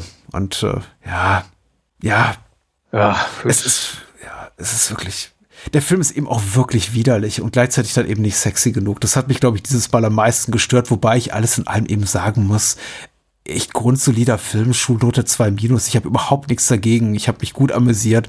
Aber da, dass eben diese, dieser Widerspruch von wirklich krassesten Ekelszenen und, und, und, und, und Turbo-Gore und gerade diese Transformationsszene mit QT, hier, wo ihm dann noch irgendwas aus dem, aus, aus dem Genital genau läuft, aus, aus welcher Körperöffnung auch immer. Boah, dachte ich so, ja, ich meine, das könnt ihr zeigen mit einem R-Rating, aber nicht, nicht mal eine halbe Brust oder irgendwie ein bisschen Schamhaar beim, beim Gefummel hier mit äh, Frederick Rodriguez und Rose McGowan. Shame on you. ich gehe mit einer soliden 3 raus. Leichte, Ten leichte Tendenz zu einer 3 minus, aber unterm Strich kann man, ist noch ganz gutierbar. Ja. Äh, eine Aber Sache ist wollte, hm? Zuerst. Ich, ich wollte eine Sache erwähnen, bevor ich es vergesse, aber glaube ich, auch nur deswegen, weil wir beide über den Film sprechen. Diese eine Brücke, auf der es zur Konfrontation kommt mit dem äh, hier äh, nach dieser Splatterparade mit den Infizierten, mit dem Truck, wo sie die alle umnieten, äh, treffen sie eben auf Bruce Willis und seine Militärjungs auf dieser Brücke. Und die erinnerte mich jetzt gerade so im Kontext eines Horrorfilms sehr an die Brücke, auf der die äh, beiden, der, auf der die beiden Studenten da umkommen in Texas Chainsaw Massacre 2. Das könnte sogar die Gegend sein, ist doch Austin, Texas, oder? Ich glaube nämlich auch tatsächlich. Es ist zumindest Texas, ja. Und dann würde ja Tom Savini auch passen. Ja, weil also diese Brücke erinnerte mich extrem daran. Ich sah die und dachte, hey, warte mal, das ist die Brücke, äh, über die die beiden Jungs fahren, bevor ihnen eben, Achtung, kleiner Spoiler für Texas Chainsaw Massacre 2, da äh, Leatherface ihnen quasi den Kopf abschneidet. Die Brücke bringt kein Glück. Ja, wahrscheinlich nicht. Du wolltest Man doch was sollte sie sagen. Man sollte sie meiden. nee, wäre jetzt auch nicht wichtig gewesen. Das wäre nochmal nur so gewesen, ja, kann man doch gucken, aber ist kein großer Wurf, aber letztlich, kommt man, es ist kein Meisterwerk. Also, sorry, das ist halt für das, was er sein so, sollte, halt irgendwie, also ich bin auch mal ganz, also für das, was er sein sollte, Teil eines irgendwie, hey, wir haben mal ein bisschen Spaß, Double Feature, ist ja noch ganz gutierbar. Allerdings fürchte ich, also jetzt, wenn wir jetzt zu Death Proof kommen, jetzt kommt halt, kommt jetzt die Sache, ich glaube auch irgendwie nur, dass ähm, Robert Rodriguez dieses ganze Exploitation-Film-Ding als netten Gag, als netten Gimmick verstanden hat Mhm. und Quentin Tarantino hat das tot ernst genommen. Ja, ja. Der steckt Das- da richtig drin, genau. Ja. Wir sprechen Ja. über Death Proof. Äh, Genau. Ach so, Tod- ja, ganz kurz. Ja. Der Soundtrack von Bitte. Planet Terror, den fand ich ganz okay. Der, der kennt halt irgendwie auch so seine, seine Sinti-Klänge von John Carpenter und so ein bisschen Italo-Sinti-Score von den frühen 80ern. Ja. Äh, den Soundtrack finde ich ganz, finde ich ganz okay. Der, der, der passt. fiel mir auch auf, äh, besonders in der Szene, in der Sexszene mit äh, Rodriguez und McGowan, äh, die, wie gesagt, viel zu unsexy war und dann kommt eben auch da ein, ein, ein glaube ich, harter Filmriss. Schnitt, ne, ein Filmriss, genau, dann, dann, dann verbrennt hier das Celluloid, aber mh, doch, Hut ab an Rodriguez, der ja eben auch die Musik komponiert hat. Das ist richtig schön schmierig mit schönen irgendwie äh, sexy äh, Saxophonklängen und äh, hat mir gut gefallen. Ja. Und halt, wie gesagt, als die Zombies dann irgendwie auch vor dieser Barbecue-Gehütte herumlaufen, hat halt auch diesen, diesen Wumbring, diesen warmen, den Sinti-Sound. Ja. Also als äh, Komponist kann Rodriguez echt was, muss ich zugeben. Also ich habe nie in seinen Filmen irgendwas gehört, wo ich sagen würde, um Gottes Willen, wer hat denn da geklimpert? Also wenn er den Soundtrack selbst macht, das ist schon okay. Also Ja. da Ehre wem Ehre Ja. gebührt. Ich glaube, das macht er aber auch immer, oder? Ja. Und er macht auch gute Kochrezepte. Ja, so hört Also ich. ich hab, er hat mal so Rührei-Rezepte gemacht, als er gesagt hat, er schneidet gerade hier in Sin City und deswegen braucht er nachts irgendwie so ein, so ein Frühstückstaco. Hm. Er macht gute Kochrezepte. Das ist ganz simpel. Ich finde das jetzt, nee, ich finde das halt irgendwie sehr sympathisch, dass er halt eine Zeit lang auf, als Extras auf seinen Blu-Rays und DVDs halt gesagt hat, so hier, äh, die irgendwie äh, fünf Minuten Cooking School, was es da gewesen ist, und Ich- da einfach Rezepte macht. Das ist ja auch eine der ultimativen Leidensgeschichten, die, die, die man so haben kann, persönlichen als Filmfan, als Mensch, der Filme liebt, ist, wenn man eben auch so Regisseure hat wie Rodriguez, von dem ich auch zu Beginn seiner Karriere relativ viel gehalten habe und von dem ich mich einfach so entliebt habe, dass ich mich eben von ihm als Menschen nie so komplett entwöhnt habe, weil immer noch, auch dieser Tage, wenn ich in den Interviews sehe, auch wenn er eben Quatsch erzählt, wie hier mit dem, über, über den Tod des Kindes und was es für irgendwie eine, eine, eine, eine Schwere hat für ein dramaturgisches Gewicht in diesem Film. Pff, Quatsch. Ähm, denke ich immer noch, er ist echt ein sympathischer Kerl. Der macht keine Filme, die ich mag, aber oder besonders gerne mag, aber er scheint total nett zu sein. Ich würde mit dem lieben gerne mal was trinken gehen. Deswegen ist er auch vor Eli Roth. Genau. Schönes Schlusswort. ähm, wir sprechen über Death Proof, todsicher mit äh, Kurt Russell und diversen anderen wunderbaren Schauspielerinnen und Schauspielern, über die wir gleich sprechen. Geschrieben hat bei der äh, OFDB Filmimperator immer noch über Death Proof. In einer Bar macht Stuntman Mike, das Kurt Russell, Bekanntschaft mit drei Frauen. Jungle Julia, äh, gespielt von Sidney Tamia Portier, Tochter von Sidney Portier, die auch als Sidney Portier in den Opening Credits geführt wird, was mich immer wieder so ein bisschen so, äh, was? Ah ja, stimmt ja. Hm. Und ihren Freundin. Als er anbietet, eines der Mädchen in seinem Stuntauto mitzunehmen, also eines der Mädchen, in dem Fall Rose McGowan, hat das für alle Mädchen einen tödlichen Ausgang. Etwa ein Jahr später gerät Mike wieder in ein Frauentrio, unter anderem mit Rosario Dawson und Zoe Bell, welches er zur Jagd auserkoren hat. Doch diesmal wird der Spieß herumgedreht und Mike gerät ins Visier des Damentrios. So. Ich möchte nicht unerwähnt lassen, ähm, wer noch in diesem Film mitwirkt. Das ist vor der Kamera Kurt Russell, wie schon gesagt, Rosario Dawson haben wir schon erwähnt, Vanessa Ferlito, Jordan Lett, äh, die Tochter von, ich, ich möchte sie nicht schon wieder als, doch habe ich jetzt ist zu spät, die Tochter von Sidney Portier, Sidney Tamia Portier. Das sage ich aber auch nur dazu, weil ich sie tatsächlich aus keinem anderen Werk kenne. Du, du bist da weiter als ich, das kannst du gerne gleich erwähnen. Quentin Tarantino ist wieder mit dabei, Rose McGowan, Mary Elizabeth äh, Beth Winstead äh, in einer vergleichsweise kleinen Rolle, mittlerweile eben auch ein großer Star und äh, nicht zu vergessen Zoe Bell und leider Eli Roth Ja. und Michael Parks. Happy Face. So. Äh, Du sagst, man, äh, sagtest du mir im Vorgespräch, man kann äh, Sidney Portier, also die Sidney Portier, nicht der Sidney Portier, die junge Sidney Portier äh, noch irgendwo anders herkennen, nämlich aus. Veronica Mars. Ach so, Kennst du okay. Veronica? Kennst du Veronica Mars? Ja, ich habe die, die, ich habe die, es gibt zwei Staffeln, ne? Es gibt sogar, es gibt glaube ich sogar Es gab dann glaube, später noch mal so ein Ich glaube, es gibt, es gibt, glaube ich, drei Staffeln und noch einen Nachzüglerfilm. Genau, es gab so einen Crowd, crowd-gefundeten Film, den habe ich verpasst. Genau. Ich habe die erste Staffel von Veronica Mars gesehen, weil ich dachte, jetzt ist ja das Krimi-Rätsel gelöst, jetzt muss ich nicht weiter gucken. Ja, ging mir ähnlich. Auf alle Fälle in der ersten Staffel ist äh, Sidney Poitier noch dabei für ein paar Folgen und sie war, keine Ahnung, Vertrauenslehrerin von Veronica Mars und eine ganz tragische Geschichte. Irgendwann tauchte sie dann in der Serie nicht mehr auf.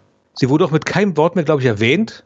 Und das Rätsels Lösung ist gewesen, der Schöpfer der Serie meinte irgendwann, es tut ihm auch extrem leid. Er hat ihre Rolle geschrieben und dann fiel ihm auf, sie erfüllt keine Funktion in der Serie. Er weiß nicht, warum sie da drin ist. Was soll sie da eigentlich? Und deswegen taucht sie nicht mehr auf. Ja. Und eine wirklich große Filmkarriere war ja auch nie vergönnt. Also bis jetzt, sie war ja nicht alt. Von daher, vielleicht kommt ja noch irgendwann so der richtig große Durchbruch, aber ich habe sie sonst nie wieder irgendwo so wirklich wahrgenommen. Also so, klassische Serientype, immer mal wieder hier und da zu sehen. Aber sagen wir mal so, es gibt diese, äh, diesen, diesen sehr aktuellen Trends der Nepo-Babys. Also der, der Trend ist nicht neu, aber es ist aktuell äh, ein aktueller Trend, dass man eben darüber redet, über diese ganze äh, Vetternwirtschaft in Hollywood. Und sagen wir mal so, ich glaube, sie hätte ihre Karten besser spielen können, wenn sie denn gewollt hätte, als Tochter von Sidney Poitier, einem der bekanntesten und erfolgreichsten Schauspieler ever, äh, wo gibt. So. Und sie hat es eben nicht gemacht und vielleicht ist das auch schon wieder sympathisch. Vielleicht sagt sie einfach, nö, du, ich, ich, ich ruhe mich au- auf den Tantiemen von meinem Vater aus und lass es mir gut gehen. Sitze hier am Auch Pool, möglich. schlürfe Latte, alles ist gut. Also irgendwie die, die Tantiemen von äh, Flucht in Ketten und äh, Willkommen Mr. Tipps und so, das ist irgendwie, na, rat mal, wer zum Essen kommt. Das ist irgendwie, davon lässt sich auch gut leben. So. Ja, wer sind wir, dass wir es verurteilen, ne? Ja. Äh, in der Hitze der Nacht sollte, ich noch erwähnen. Also das habe ich ja, glaube ich, aber jeden, jeden City Portier-Film genamedroppt, den ich kenne. Da gibt es sicher noch mehr, viele mehr. Mörderische Flucht, dieser Film mit Tom Berenger, oder? Äh, Der in den oh, Bergen. Oh, ja, ja, ja, der ist ja ganz toll. Den haben wir auch schon im Bahnhofskino besprochen. Das ist ja einer Hieß meiner der- absoluten Lieblingsfilme, ja. Hieß der so? Ich weiß nicht mehr, wie der hieß. Der hieß Tödlicher Vorsprung, glaube ich. Ah, okay. Stimmt, der spielt da auch mit. Siehst du mal, sehr gut. Äh, Death Proof. ich hab den, ich den der immer so ab als Scott. Russell-Film, ja, aber ist er ja gar nicht. Sag mal. Nee. Der Film ist kompliziert in seiner Betrachtungsweise. Als ich ihn damals das erste Mal sah, äh, habe ich den bei der Premiere gesehen, wo Quentin Tarantino auch da gewesen ist. Das hat, aber schon damals dachte ich so irgendwie, na ja, wirklich doll war es jetzt irgendwie nicht gewesen, wenn ich ganz ehrlich bin. Zwischendrin guckt man ihn immer, immer wieder, man hat ja immer so diesen speziellen Tarantino-Moment. Ich glaube, ich habe ihn in meinem Leben drei oder vier Mal gesehen. Und mein heutiger Stand, also vom letzten Mal sehen, ist jetzt halt irgendwie, okay, die erste Hälfte ist ein bisschen besser geworden, aber die zweite geht über doch weite Strecken gar nicht. Also, ähm, ah, wo fangen wir an? Also während, ähm, man muss vielleicht mal ganz kurz Folgendes sagen. Ein Exploitation-Film. Wenn man heutzutage an halt so Sachen denkt wie, was weiß ich, italienische Zombie-Filme, äh, I Spit on Your Grave, hier, äh, Thriller, A Cruel Picture oder halt, wie vorhin erwähnt, Ilsa, dann denkt man ja immer, ah, das sind diese Filme, wo halt quasi Perversitäten oder spektakuläre Sachen nonstop passieren, aber das ist ja Quatsch.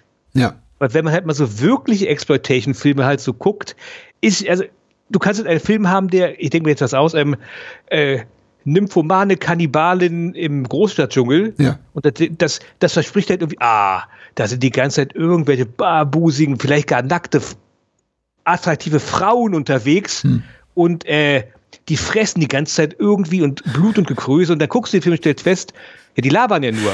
natürlich. Äh, wa- wa- Was soll das denn? Und dann kommt irgendwie eine Szene irgendwie, ah, okay, jetzt hat sie nichts oben an und sie ist gerade, sie ist eine Wurst, das soll ein Penis sein, was? Und das ist wieder Schluss und wieder nur gelabert. Also sprich, man muss halt ganz klar sagen, die Leute, die die Filme gedreht hatten, hatten ja auch keine Kohle. Die hatten halt irgendein Thema oder einen guten Titel und vielleicht auch ein relativ gutes äh, Plakat. Äh, Roger Corman kann davon viele Geschichten erzählen. Ja, du beschreibst Also- gerade meine komplette Gefühlslage, als ich zum ersten Mal äh, Anthropophagus, der Menschenfresser, sah. Ja. So, warte mal, jetzt sind 70 Minuten rum, wann kommt denn jetzt der scheiß Menschenfresser? Ja, aber eben halt genau das, keine Kohle. Aber halt irgendwie, der Film muss auf eine gewisse Lauflänge kommen und deswegen, Leute laufen halt langsam durch eine, über eine Straße, Ja. stehen noch mal an der Ampel, ist, ist es überhaupt New York? Vermutlich nicht, keine Drehgenehmigung. Mhm. Ja. Deswegen kurz, kurzes Bild vom Empire State Building, äh, Schriftzug New York Mhm. und dann laufe ich halt in meiner kleinen Stadt über eine Straße, laufe ins Haus und dann, hi Mom, hi, wie war die Schule? Ja, heute ist das und das passiert. Und dann wird halt ellenlang darüber gelabert. Mhm. Und dann gibt es halt zwei, drei Money-Shots und dann war es das gewesen. Mhm. Und das ist halt Exploitation-Kino. Ja, ja, in aller Regel, richtig, So. ja. Und das hat halt auch Quentin Tarantino begriffen. Weil, wie schon gesagt, der nimmt diesen ganzen Kram, ey, wir machen jetzt hier so einen richtigen Film, wie er damals im Grindhouse-Kino gelaufen ist. Und wir simulieren es halt so richtig. Mhm. Und mein subversiver Take dahinter ist, dass ich die letzten 20 Minuten halt das liefere, was die Leute auch wirklich erwarten. Mhm. Aber davor zeige ich denen halt das, was sie wirklich geliefert bekommen hätten, wenn sie reingekommen sind. Und das ist halt natürlich so meta, dass er viele Leute verloren hat dabei. Also ich kenne dich normalerweise, wenn ich halt normalerweise so eine Auflistung sehe, Ja. die besten Tarantino-Filme, kommt der Film an letzter Stelle. Oder vielleicht Ja. noch, keine Ahnung, vielleicht noch vor dem Viertel, vor dem Viertel, was er in Four Rooms gemacht hat. Aber Mhm. das zählt ja nicht so wirklich. Und das ist, für, also nach meinem Empfinden ist das der ungeliebteste Tarantino-Film überhaupt. Ja, richtig. Ich, ich, ich glaube auch, ja. Also ich meine, so ein paar, genau, so ein paar, die, die, die, die, die richtig, richtig großen Klugscheißer sagen dann eben noch genau die, die Four Rooms-Episode oder der Unvollständige bei Best Friend's Wedding oder sowas. Aber äh, klar, also er wird am häufigsten genannt und äh, ungeachtet der Stimmen der Menschen, die uns jetzt zuhören und sagen, nein, Death Proof ist bei mir auf Platz vier oder sechs oder vielleicht sogar zwei, wie, wie, wie auch immer. Es gibt immer aber Ausreißer, aber ich glaube, es gibt einen relativ breiten Konsens darüber, dass Death, Death Proof nicht zu den stärksten Tarantinos gehört.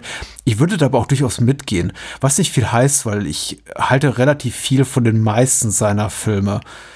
Ich habe mit ihm aber wesentlich weniger Probleme als zum Beispiel mit Hateful Eight, den ich auch für gelungen halte, aber mal ungefähr eine Stunde zu lang. Ja. Ähm, Danke. Danke, dass es mal jemand sagt. Vielen Dank. Normaler, also gut, ich halte jetzt nicht jeden Tag irgendwelche, äh, äh, irgendwelche Dialoge mit Leuten über Hateful Eight. Fast alle Leute erzählen mir immer, bist du, der ist ja großartig. Und ich denke mir, Leute, wenn ich Theaterstücke sehen will, dann gehe ich ins Theater. Äh, muss ich- ich glaube, das Problem immer so ist nicht, es ist jetzt auch kein heißer Take äh, und es ist auch kein Problem, als dass ich es so anmoderiert habe. Es ist einfach nur eine These meinerseits. Ich glaube, es fällt Menschen relativ schwerer nach einem wirklich langen Kinobesuch und das gilt jetzt vielleicht auch dieser Tage für Oppenheimer, wer weiß, und irgendwie auch für grundsätzlich alle Filme, die 150, 180 Minuten plus dauern, da rauszugehen und sich einzugestehen, ich habe jetzt auch wirklich Lebenszeit verschwendet. Deswegen höre ich eben, oder deswegen ist auch, finde ich, relativ hoch der Anteil an Stimmen von wirklich solchen langen Filmen, die auch durchaus kontrovers diskutiert werden, der Anteil der Stimmen relativ groß, die dann sagen, nein, das ist insgeheim Meisterwerk. Du, du hast einfach nur nicht die Nerven dafür. Das hat einfach deine Geduld überstrapaziert. Du musst einfach dich darauf einlassen. Du musst in diesem Film versinken. Dich hat der Film da einfach da äh, vielleicht zu früh verloren, weil du das Kino nicht verstehst, weil du das Kino nicht liebst. Und ich glaube, viele Menschen sind aus Hateful Eight rausgegangen und haben sich vielleicht gedacht, meine Güte, das war jetzt auch wirklich Arbeit. Jetzt kann ich aber nicht irgendwie meinen Freunden begegnen mit, ja, der war kacke. Morgen gehe ich wieder in Transformers oder sowas. Da muss ich auch sagen, ja, doch, das hat sich gelohnt, weil vielleicht lohnt sich die dann auch da rein und dann leiden die. Und wenn die da rauskommen und sagen, ich fand den aber doof, der war langweilig, kann ich sagen, ja, weil du eine Niete bist.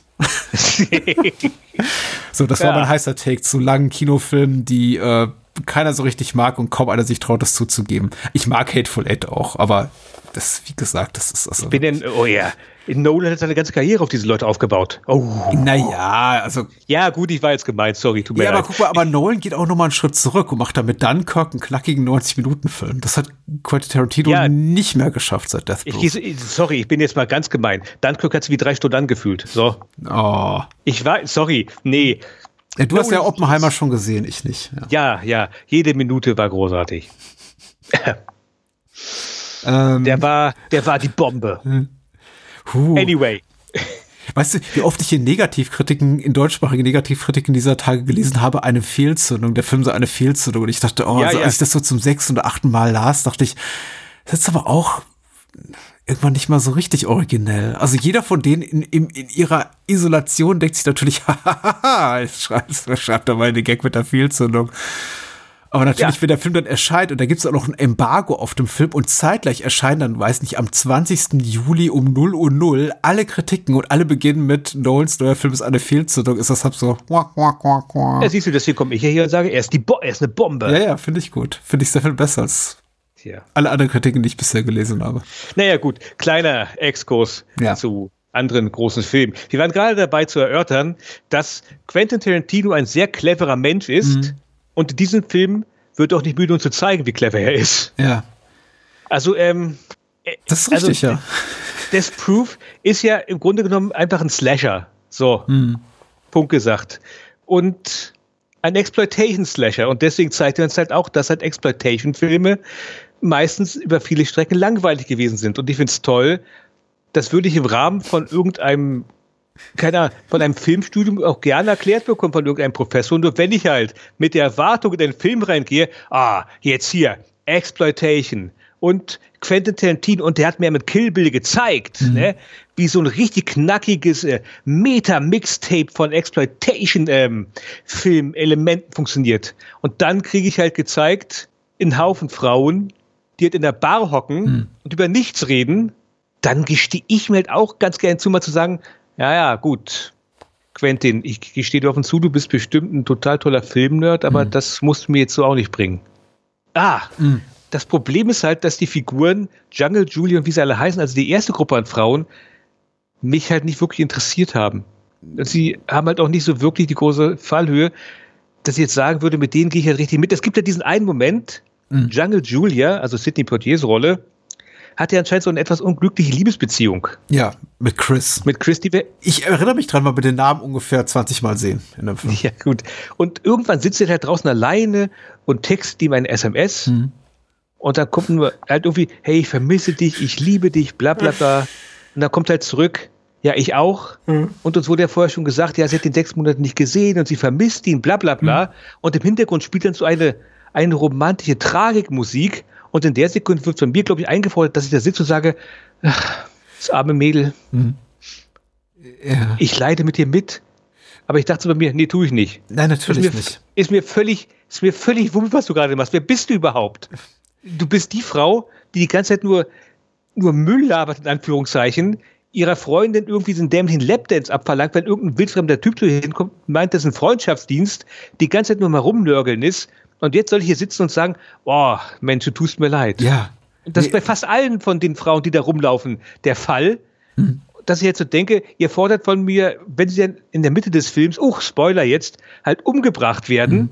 und aus dem Film verschwinden, wird halt eingefordert, dass ich da sitze, um Gottes Willen, meine Identifikationsfiguren wurden gerade eiskalt von dem viel charismatischen, viel cooleren Killer umgebracht. Mhm. Funktioniert für mich nicht. Sorry. Wie gesagt, das ist jetzt sehr negativ. Ja. Als ich den Film jetzt wieder gesehen habe, muss ich zugeben, ja, okay, es ist irgendwie mittlerweile etwas angenehmer geworden, halt mit denen rumzuhängen. Ich finde immer nur, also charakterlich immer noch nicht so, dass ich sagen würde, oh, mit denen gehe ich richtig mit. Mhm. Aber es ist halt angenehmer geworden als damals, als ich den Film initial gesehen habe, die Figuren sind mir irgendwie sympathischer geworden, was weiß ich. Auch die Umgebung mit der Kneipe ist halt irgendwie etwas heimlicher geworden, aus wenn Eli Ross auftaucht und Scheiße labert über, wie er die Frau mit Jägermeister abschleppen kann. Mhm. Äh, Kurt, Kurt, Russell ist halt einfach toll dort halt. In der Sekunde, wie er ankommt, gewinnt der Film für mich halt natürlich absolut hinzu. Mhm. Halt, halt, halt auch als irgendwie verlorene Figur aus der filmischen Vergangenheit, wenn der halt steht und sagt, ja, ich bin Stuntman gewesen, denn hier bei Vegas und diese ganzen 70er Jahre Sachen aufzählt und an ihn angucken, und er dann sagt, ihr wisst gar nicht, wovon ich rede, oder? Mhm. Und die alle sagen, nee, tut mir leid, ehrlich nicht. Dann leide ich auch, mit ihm leide ich dann echt so mit, weil ich so denke, ja, ich fühle dich, Junge. Du bist im Grunde genommen ich. Mhm. Wenn ich jetzt hier irgendwie rumstehe und sage, ja, hier, äh, keine Ahnung, French Connection und, und der Pate, gut, der Pate, gut, den mögen immer noch Leute, aber irgendwelche Filme heraushole und Leute mir angucken und sagen, was? Wer guckt das denn heute noch irgendwie? Ja. Was, was soll das denn? Sprich, äh, da, da, leide ich mit ihm mit. Gut, später, wenn er die Frauen dann halt tötet, dann nicht mehr so wirklich. Mhm. Aber halt, mit ihm kann ich irgendwie connecten. Bis zu einem gewissen Zeitpunkt. Ja, Im Gegensatz natürlich. halt leider halt zu den Frauen, die mir halt, äh, wo zu viele Frauen zu viel Kram labern und Sachen machen, mit denen ich nicht irgendwie sage, ja, verstehe ich absolut. Und von daher, die erste hm. Hälfte ist ein bisschen gewachsen für mich, aber dass ich so wirklich drin bin und sage, ja, das rettet für mich den gesamten Film, nee, leider nicht. Nee, und das wird halt noch nicht. Ja, jetzt gerne du. Ich laber, ist ja nur die erste Hälfte. Die zweite haben wir noch gar nicht angefangen. Gott bewahre. Nee, lass uns ruhig auch das Gespräch ein bisschen zweiteilen, weil ich das schon, schon auch richtig so finde. Weil ich glaube auch, ja. man die, die durchaus getrennt voneinander betrachten muss, weil die ja durchaus auch von, von der Inszenierung her äh, noch mal anders sind. Man, man muss ja dazu sagen, das haben wir bei Planet Terror vergessen zu erwähnen. Was heißt, ich weiß auch nicht, ob wir es erwähnen müssen, weil ich denke mal, dass neun von zehn Menschen, die uns zuhören, auch die äh, dieses, diese beiden Filme hier gesehen haben, dass da eben noch bei diese Patina drüber ist, diese digital hinzugefügte, ne, die den Film Ja. so den, den Anschein eines äh, tatsächlich irgendwo in irgendeiner äh, Film, Filmdose über Jahrzehnte dahin gerotteten Streifens Stück Zelluloids äh, verleihen und äh, also eben entsprechenden Look und das äh, gilt ja auch für Death Proof und dann eben irgendwann nicht mehr. Also in der zweiten Hälfte. Äh, aber hier sieht der Film dann eben auch aus, als sei der Film quasi schon äh, 500 Mal projiziert worden. Überall gibt's eben kleinere Risse und, und Haare und, und Sprünge, weil eben paar, ein paar Frames fehlen und so weiter und so fort. Hm. Was wollte ich zu Death Proof sagen? Zur ersten Hälfte von Death Proof sagen. Du hast alles, was du gesagt hast, stimmt wie Arsch auf Eimer. Und die grundsätzliche Frage, die man sich eben stellen muss, also, da- dass der Film eben super gekonnt Exploitation-Kino der, der 70er Jahre emuliert, bis eben auf die Tatsache, dass die Leute in Death Proof Smart, nicht Smartphones, aber Mobiltelefone benutzen, die offenbar aus den frühen 2000ern stammen. Aber die Frage ist eben, die grundsätzliche ist, findet man das gut? Oder mag man das eben nicht? Weil der Film ist zwar super authentisch, aber dadurch eben auch unglaublich langweilig äh, streckenweise. Du, du hast du, die, diese Liebesgeschichte von Jungle Julia führt nirgendwo hin. Dieses ganze Rum, Rumgeschacher da zwischen Ila Roth und seinem Kumpel, die eben die Mädels klar machen wollen auf schwierigste Art und Weise, führt, führt nirgendwo hin. Quentin Tarantinos Figur führt nirgendwo hin. Diese Lapdance-Nummer führt zumindest in der ähm, amerikanischen Grindhouse-Kinofassung auch nirgendwo hin, weil das ist das Missing Reel. Also dieser Lapdance findet nicht statt.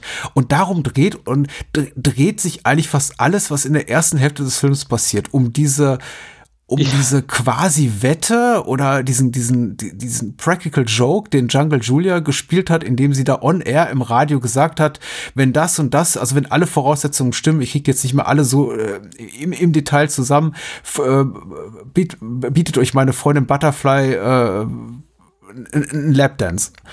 Und dann passiert das eben. Und Stuntman Mike ist derjenige, welcher der das einfordert. Und das dauert eben bis dahin 40 Minuten. Und da, in diesen 40 Minuten haben wir aber ansonsten nur Gelaber über irgendwelche Typen, die wir niemals zu Gesicht bekommen, über irgendwelche Probleme, die niemals ausdiskutiert werden, über irgendwelche äh, Pläne, die sie niemals umsetzen werden, weil sie eben umgebracht werden, über irgendwelche Zukunftsträume und all, all das ist einfach nur, wir müssen irgendwie 90 Minuten füllen, weil irgendwie müssen wir auf eine gesunde Spielzeit kommen. Und das kann man, glaube ich, gut finden, weil man sagt, ja gut, am Ende klingt das eben alles noch so wie Tarantino und die Dialoge sind einigermaßen geschliffen. Oder eben nicht, weil so schlau sind die Dialoge dann eben doch nicht. Also nicht können Tarantinos absolute Sternstunde in Sachen Drehbuch schreiben. Ich fand es ehrlich gesagt relativ cool. Also, weil man eben auch sieht, mit welcher Akribie Tarantino versucht, auch den, die Art und Weise der Inszenierung zu kopieren. Also nicht kopieren ist das falsche Wort, aber Emulieren? ja, emulieren. Ich, ich wollte versuchen, ein anderes Wort zu finden, weil ich es jetzt, glaube ich, schon überstrapaziert habe heute Abend. Aber egal. Also das eben nachzubilden, wie Filme aussahen dieser Zeit, die mit geringen budgetären und kreativen Mitteln geschaffen wurden. Die waren alle nicht vor und hinter der Kamera so auf der Höhe ihrer, ihrer, ihrer Zunft. Das war alles eher so die zweite oder dritte Garde. Und das macht der Film schon sehr, sehr gut. Also auch so einfach diese Schuss-Gegenschussaufnahmen, die so nicht ganz korrekt platziert sind, wo man so denkt, so, ah, das ist nicht ganz richtig so. Da ist so, die Bildachse wird nicht korrekt berücksichtigt. Die Kamera ist so ein bisschen, steht so ein bisschen falsch. Und dann gi- gibt's ja auch diesen einen Moment, wo die alle an diesem Tisch in diesem Diner sitzen, wo die Kamera so ein bisschen nachjustiert, mitten in einer Dialogszene. Und ich fand das schon alles sehr, sehr, sehr auf den Punkt. Dass ich dachte, ja, das ist klar, Celluloid ist teuer. Wir können uns jetzt nicht ein komplett neues Kamerasetup leisten. Und der Kameramann merkt irgendwie mittendrin, oh, die Kamera ist so ein 10 Zentimeter zu tief. Da ist der Bildkader platziert. Wir müssen da noch mal ein bisschen nachrücken. Und das fand ich schon sehr, sehr schlau gemacht tatsächlich. Und ähm, als Filmnerd spricht mich das total an. Aber eher auf so einer, auf so einer Kopfebene. Was den Unterhaltungswert des Ganzen betrifft, zieht Death Proof den deutlich kürzeren als Planet Terror, vor allem in dieser ersten Hälfte, wo ich mir denke, jetzt könnte auch mal wirklich was passieren. Aber auf dieser Metaebene, so von wegen, ich weiß, wie Film funktioniert, ich weiß, wie Filme dieser Zeit aussahen, ich weiß, was Quentin Tarantino hier will. Der will auch unsere Geduld strapazieren. Auf der Ebene wunderbar. Also rein intellektuell, äh, 10 von 10 Punkten, Chefskiss hinterher, alles super. Aber so richtig unterhaltsam ist das nicht. Und damit stößt er im Grunde genommen sein Publikum, also diese ganzen Höhe, Tarantino, Kult, Kult, Kult, Leute, komplett vor den Kopf. Ja. Ich weiß nicht mehr, wer es geschrieben hat. In irgendeiner Rezension wurde mal gesagt, äh, Kill Bill war ein Film, der den Leuten eine Gebrauchsanweisung mitgegeben hat, Hm. wie man das alles zu sehen hat. Und die gibt es bei Death Proof nicht mehr. Hm. Deswegen hassen die Leute den Film deswegen auch so sehr. Ja, Weil, das kein, weil das ist ja kein Film, der sagt, hier guck mal, ne, cool, ne, hier äh, Samurai-Schwerter und, und da hier Augenklappe und bla bla bla, sondern hier schlicht und ergreifend wirst du mit alleine gelassen. Mhm. Wenn du halt nicht weißt, wie äh, Exploitation-Filme so wirklich funktioniert haben, sitzt halt nur da und denkst irgendwie, was ist denn das für ein langweiliger Scheiß? ja. Ey, ich will, doch, ich will doch hier sehen, wie Kurt Russell irgendwelche Frauen abschlachtet. Jetzt bald, sorry, nichts für ungut. Ja. Das ist es doch ganz Klar, einfach, ne? klar. So, und halt, äh, gibt's halt nicht. Stattdessen Mhm. halt irgendwie Jungle Julia, die halt da rumsitzt und ihre Füße in den Regen hält. Die, die, die schauspielerischen Leistungen sind etwas zu gut wahrscheinlich für die Art von äh, Film, die ähm, äh, Quentin Tarantino hier nachbilden will. Dachte ich Ja. mir so. Weil die sind ja alle sehr, sehr, äh, nicht nur schauspielerisch talentiert, sondern auch sehr, sehr charismatisch. Wir haben so im Vorgespräch ein bisschen über Vanessa Felito geredet und uns gewundert, dass die keine größere Karriere hat, genauso wie äh, Sidney Tamia Portier fragt sich doch irgendwie, was wird, was wird aus denen? Aber wie gesagt, vielleicht ist auch äh, Sidney Portier auch total glücklich und, und liegt, wie gesagt, Latte schlürfend am Pool. Aber Vanessa Felito, die eh so die tragende Rolle spielt in der ersten Filmhälfte, in meinen Augen neben Jungle Julia als äh, Butterfly, also Arlene, die ist schon echt toll. Also ich, ich, ich mag die, ich mag ihre Figur, ich mag die Art und Weise, wie sie spielt, auch diese wirklich profanen Dialoge darbietet mit einer sehr großen Emphase. Also doch, hat mich echt enorm angesprochen. Und to- tröstet eben auch ganz gut darüber hinweg, dass die eben nicht so eine Relevanz zu bereden haben, diese ganzen Figuren, die da sprechen. Das ist alles so, das ist alles so vollkommen egal, über was die sprechen. Aber vielleicht habe ich auch mit ihr sympathisiert, weil sie so ein bisschen der, eben das Opfer dieses Practical Jokes ist, den äh, Jungle Julia mit ihr spielt und sie eigentlich auch so diejenige welche ist, von der ich denke, ich glaube, die gehört nicht hierhin, die hat was Besseres verdient. Die, die, die muss quasi mal diesem toxischen Freundeskreis entkommen, damit sie einfach ein besseres Leben führen kann. Was sie dann leider nicht vergönnt ist, ja. Weil, Nee, leider nicht. wird, wird ihr Kopf abgetrennt? Ich glaube, ja. Nee, äh, sie fährt, bei ihr fährt der Reifen von Stuntman Mike rüber. Oh, ja, stimmt. äh, echt. Ansonsten ja, äh, Kurt Russell. Ja, Kurt Russell ist, oh, ist so großartig hier. Ja. Und ich meine, wenn man überhaupt irgendwas Positives sagen kann über dann Grindhouse, also das klingt jetzt auch wieder so, als wenn der Film komplett scheiße ist. Nee, aber das Positivste, was Grindhouse so hervorgebracht hat, ist, ich glaube, Kurt Russells Karriere ist da nochmal wirklich so richtig durchgestartet. Also er war ja nie wirklich weg, Ja, ja, klar. aber er war halt so ein bisschen so, ach ja, den gibt's ja auch noch. Aber Ja. ich glaube, hiernach ist er noch mal, auch dank Tarantino, der ihn ja noch mehrfach eingesetzt hat, äh, hier äh, in, sag schon, Hateful Eight, da ist er ganz großartig natürlich und hat auch seine kleine Nebenrolle in Hollywood.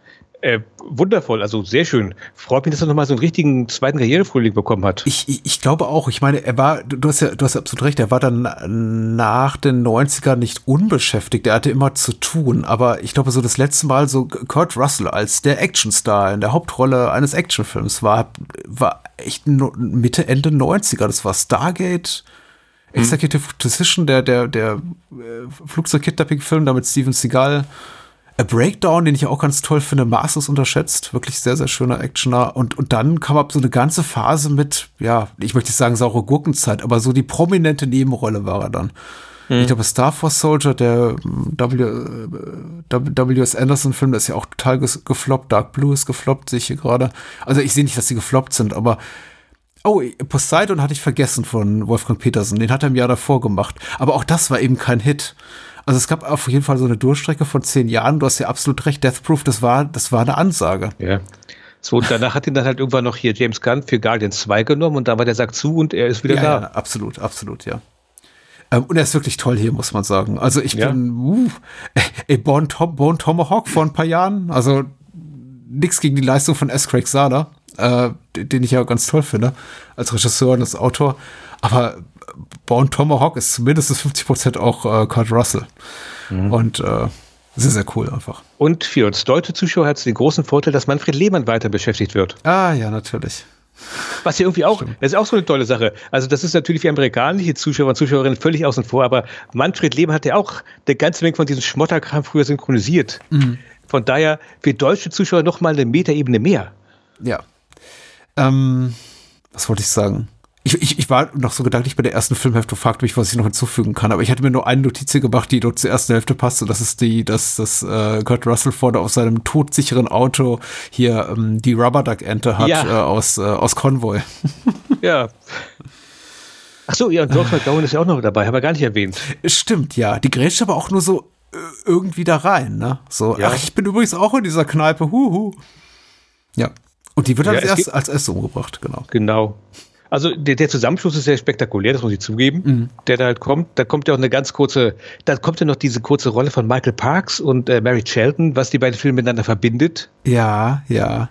Weiß ich nicht, ob es das gebraucht hätte, weil ganz ehrlich gesagt, das nimmt mir auch wieder die Immersion so ein bisschen, dass ich jetzt hier halt äh, so, so, so ein schmieriges Double-Feature in einem Grindhouse gucke, weil, okay, warum taucht jetzt diese, weil das sind die gleichen Charaktere. Ja. Warum tauchen die jetzt hier auf und sind in dem anderen Film auch drinne? Hä?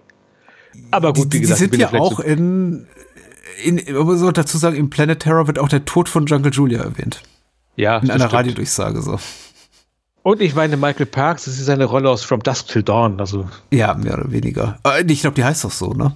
Ja, Ja, das war immer so diese Tarantino-Verse-Jokes, auch hier mit, mit, mit den äh, Apple Cigarettes oder wie die heißen Mhm. und, und Big Kahuna Burger und, und ich, ich war nie so ein großer Fan davon. Ich glaube, ich habe auch, ich hatte irgendwann das Gefühl, auch er hätte davon Abschied genommen, vor allem immer als er anfing, diese Period Pieces zu machen und zu sagen, jetzt mache Mhm. ich eben einen Western und jetzt mache ich eben einen Film im, im Zweiten Weltkrieg, aber er kommt dann doch immer wieder dahin zurück und naja, gut. ja, Red Apple war ja in Hollywood wieder pro, prominent dabei. Ich, ich, oh, Once Upon a Time in Hollywood ist übrigens toll.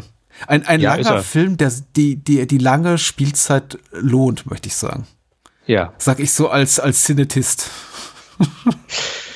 Ja, aber da sind wir auch, also nicht alleine vielleicht, aber ich habe den Film mal irgendwann einem Arbeitskollegen empfohlen und der kam dann irgendwie zu mir und sagt irgendwie, Alter, kriege ich meine Lebenszeit von dir zurück?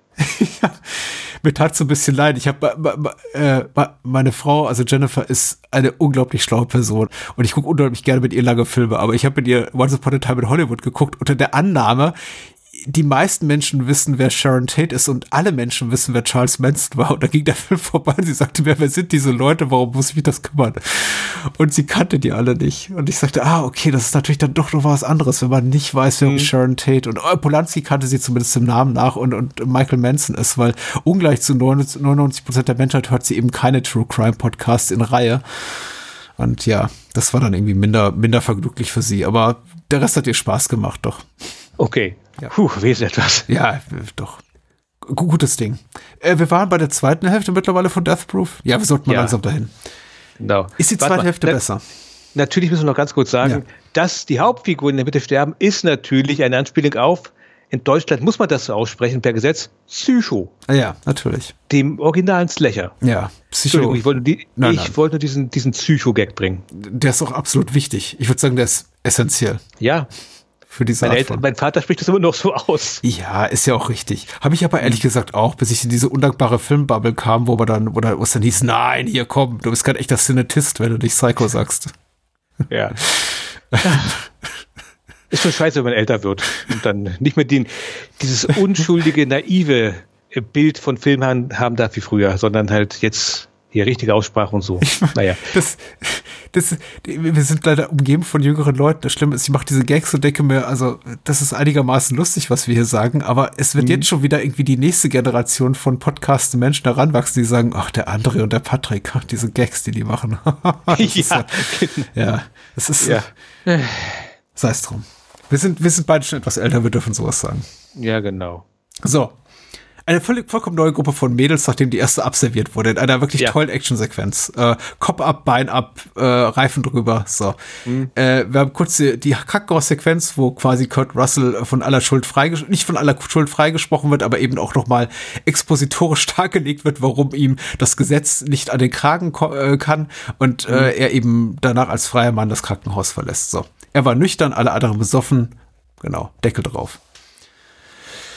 So, jetzt die zweite Hälfte. Eine vollkommen neue Gruppe Mädels mit unter anderem eben Rosario Dawson und Zoe Bell und Mary Winstead in den Hauptrollen. Was halten wir davon, André?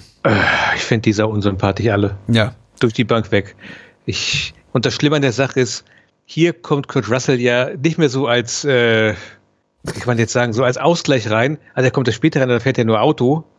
Äh, Ganz ehrlich gesagt, äh, wären mir die ersten Figuren, wo ich dann noch dann zumindest im Zeitpunkt ihres Todes dann Empathie mit ihnen aufbringen konnte. Mhm. Ich sagte jetzt mal frei heraus, habe ich die ganze Zeit gedacht, Alter, wann kommt der und bringt die um? Ja. Sorry, tut mir echt leid. Und vor allen Dingen, äh, die sind ja untereinander komplett toxisch. Also, was sie Mary Elizabeth Winstons Figuren tun, was soll das denn zur Hölle? Warum soll ich danach mit denen noch mitfiebern? Sorry. Sie lassen also, ihre Freundin bei so einem äh, Redneck zurück mit, mit den Worten hier, übrigens, die, die spielt in Pornos mit, äh, die wird die ja. Gesellschaft leisten. Viel Spaß. Ja, weil die mit diesem scheiß Auto fahren wollen. es, und ich soll jetzt hier sitzen und echt so sagen, uh, meine Güte, hoffentlich äh, passiert denen nichts. Nee. Das ist nicht nee. irgendein Auto, das ist ein Dodge Challenger. Der Original, ja. das Originalauto, nicht das Original, aber das Originalmodell aus äh, Vanishing Point. Das ja, ist. Weißt du? Ja, ist auch wieder so ein Ding. Also, dass jetzt irgendwelche Leu jungen Leute da gesessen haben und gesagt haben, ah, dann ist alles klar. Nee, würde ich auch machen. Vanishing Point, dieser tolle Film, den ich nie gesehen habe. Ja, äh, verargumentiert das ja drehbuchseitig so, dass äh, Zoe Bell und ihre Freundin, deren Namen ich leider jetzt vergessen habe, den Namen der Schauspielerin, beide Stuntfrauen sind und deswegen natürlich sagen, ja, ja, genau, das Auto von Kowalski aus Vanishing Point. Also das wird da quasi dadurch verargumentiert, schlü schlüssig herbeigeredet, Schlüssigkeit herbeigeführt, indem man eben sagt, ja, die, die interessieren sich eben für Autos, weil die sind eben professionelle Stuntfrauen. Ja, ja, gut. Ich, ich weiß nicht, warum die überhaupt miteinander rumhängen, ehrlich gesagt. Ja, weil äh, während nicht die anderen, die andere Gruppe vielleicht noch sagen könnte, ja gut, das ist halt so hier, keine Ahnung, das sind Kumpelinen und die frotzeln mal untereinander so ein bisschen, habe ich auch die ganze Zeit gedacht, die hassen sich doch eigentlich, mhm. oder? Also gut, hast du jetzt etwas hart ausgedrückt, aber eigentlich könnt ihr euch nicht wirklich leiden. Nee. Ihr habt zufälligerweise alle am gleichen Tag Zeit und anscheinend ist ansonsten keiner in der Stadt, wo ihr gerade rumhängt. Mhm. Also notgedrungen hockt ihr halt aufeinander mhm. rum. Tracy so, Thoms heißt die übrigens, Entschuldigung, wollte den Namen noch nachreichen, ja. die hier Kim spielt. Ja. Und es ist halt echt merkwürdig, weil äh, zumindest Rosario Dawson, normalerweise sehe ich sie echt gerne, aber ich habe auch die ganze, ich habe mich auch die ganze Zeit gedacht, boah, du gehst mir auf den Keks, Mädel. Aber richtig übel. Und die anderen beiden, also Zoe Bell, sympathische Frau, alles super. Und äh, von mir ist auch charismatisch, alles toll. Und als Stuntfrau natürlich äh, ohne Diskussion absolut kompetent, was sie da macht. Äh, Im Traum denke ich nicht daran. Aber halt auch hier denke ich mir die ganze Zeit, ich mag dich nicht. Mhm. Und die andere Frau, deren Namen ich auch wieder vergessen habe, mhm. die geht mir komplett auf den Keks. Das ist für mich so der, der, toxische, ja. der toxische Mittelpunkt von allem. Mhm. Und Marie Elizabeth Winstead ist so kurz dabei, dass sie irgendwie wirklich Emotionen entgegenbringen kann. Außer, dass ich so denke, Alter, hast du Arschlochfreundinnen? Ja. Weil, ja, nee, nee, sorry, ganz ehrlich. Du hast da irgendwie so einen absoluten Rassisten-Redneck mhm. und in der Sekunde, wo sie wegfahren und sie ihn auch anguckt, hörst du nur von ihm zu, siehst du, du siehst seinen, seinen Schritt im Grunde genommen. Mhm. Also sein Schritt ist auf Höhe ihres Kopfes. Mhm sie fahren weg und sagen wie, yeah, viel Spaß ihr beiden, tschüssi, tschüssikowski. Mhm. Und dann macht er noch irgendwie dieses Ja, ja, ja, ja. Und ganz ehrlich gesagt, wenn du richtig scheiße drauf bist, weckt das auch so unschöne Assoziationen, was jetzt passieren könnte. Äh. Während halt ihre Freunde jetzt losfahren und irgendwie sagen, hey, wir haben jetzt Spaß. Sorry, ich, ich habe keinerlei Sympathien für diese, für diese Frauen. Nee, Null. überhaupt nicht. Und, und trotzdem ist es, glaube ich, das, also zu Quentin Tarantinos Ehrenrettung, das, was sich QT unter emanzipierten, starken Frauen vorstellt. Das Problem ja, ja, aber ist sorry, selbst, selbst da hat er hm. schon bessere Sachen, Sachen gehabt. Sorry, ganz ehrlich, wie heißt sie hier? Ähm, die Braut? Wie heißt die?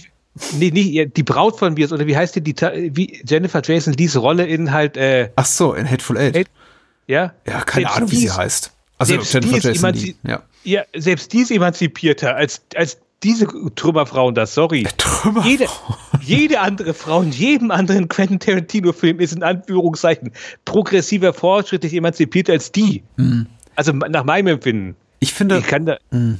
Was mich so ein bisschen irritiert hat jetzt beim Wiedersehen, ist, wie gesagt, ich hatte ein großes, großes Vergnügen dran, mit so einem, wirklich mit so einem Kopfblick, mit so einem rein intellektuellen, sehr analytischen Blick die erste Hälfte zu betrachten und zu sehen, was Quentin Tarantino da macht. Ich finde das alles sehr, sehr schlau. Ich finde den su super getroffen. Das ist, es hat wirklich einen Thesenfilm, also ein Konzeptfilm. Mhm. Und ich muss sagen, dass die, die ersten 45 Minuten von Death Proof ist das, wo halt wirklich komplett einfach 10 von 10 Punkten Ziel erreicht, äh, äh, komplett die Aufgabenstellung erfüllt wurde nämlich so eine Grindhouse-Erfahrung nachzubilden.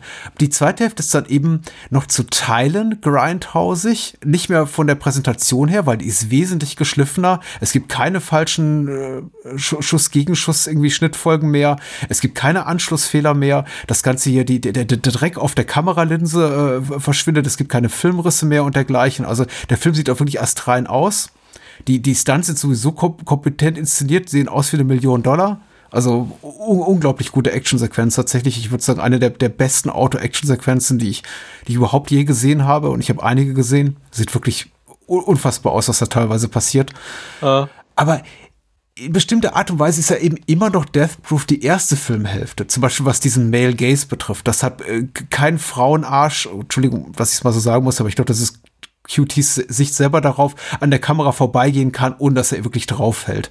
Auch dass eben genau die von Mary Elizabeth Winsteads Figurte, äh, gespielte Figur hier Lee auch quasi so als schon Vergewaltigungsopfer in Spee inszeniert wird, äh, trifft sich eben überhaupt nicht für mich mit dem Ton des Films, der mir eigentlich an jeder Ecke zu sagen scheint, so und jetzt zeigen wir dir mal wirklich ein paar taffe Frauen, die es diesem Stuntman mhm. Mike zeigen.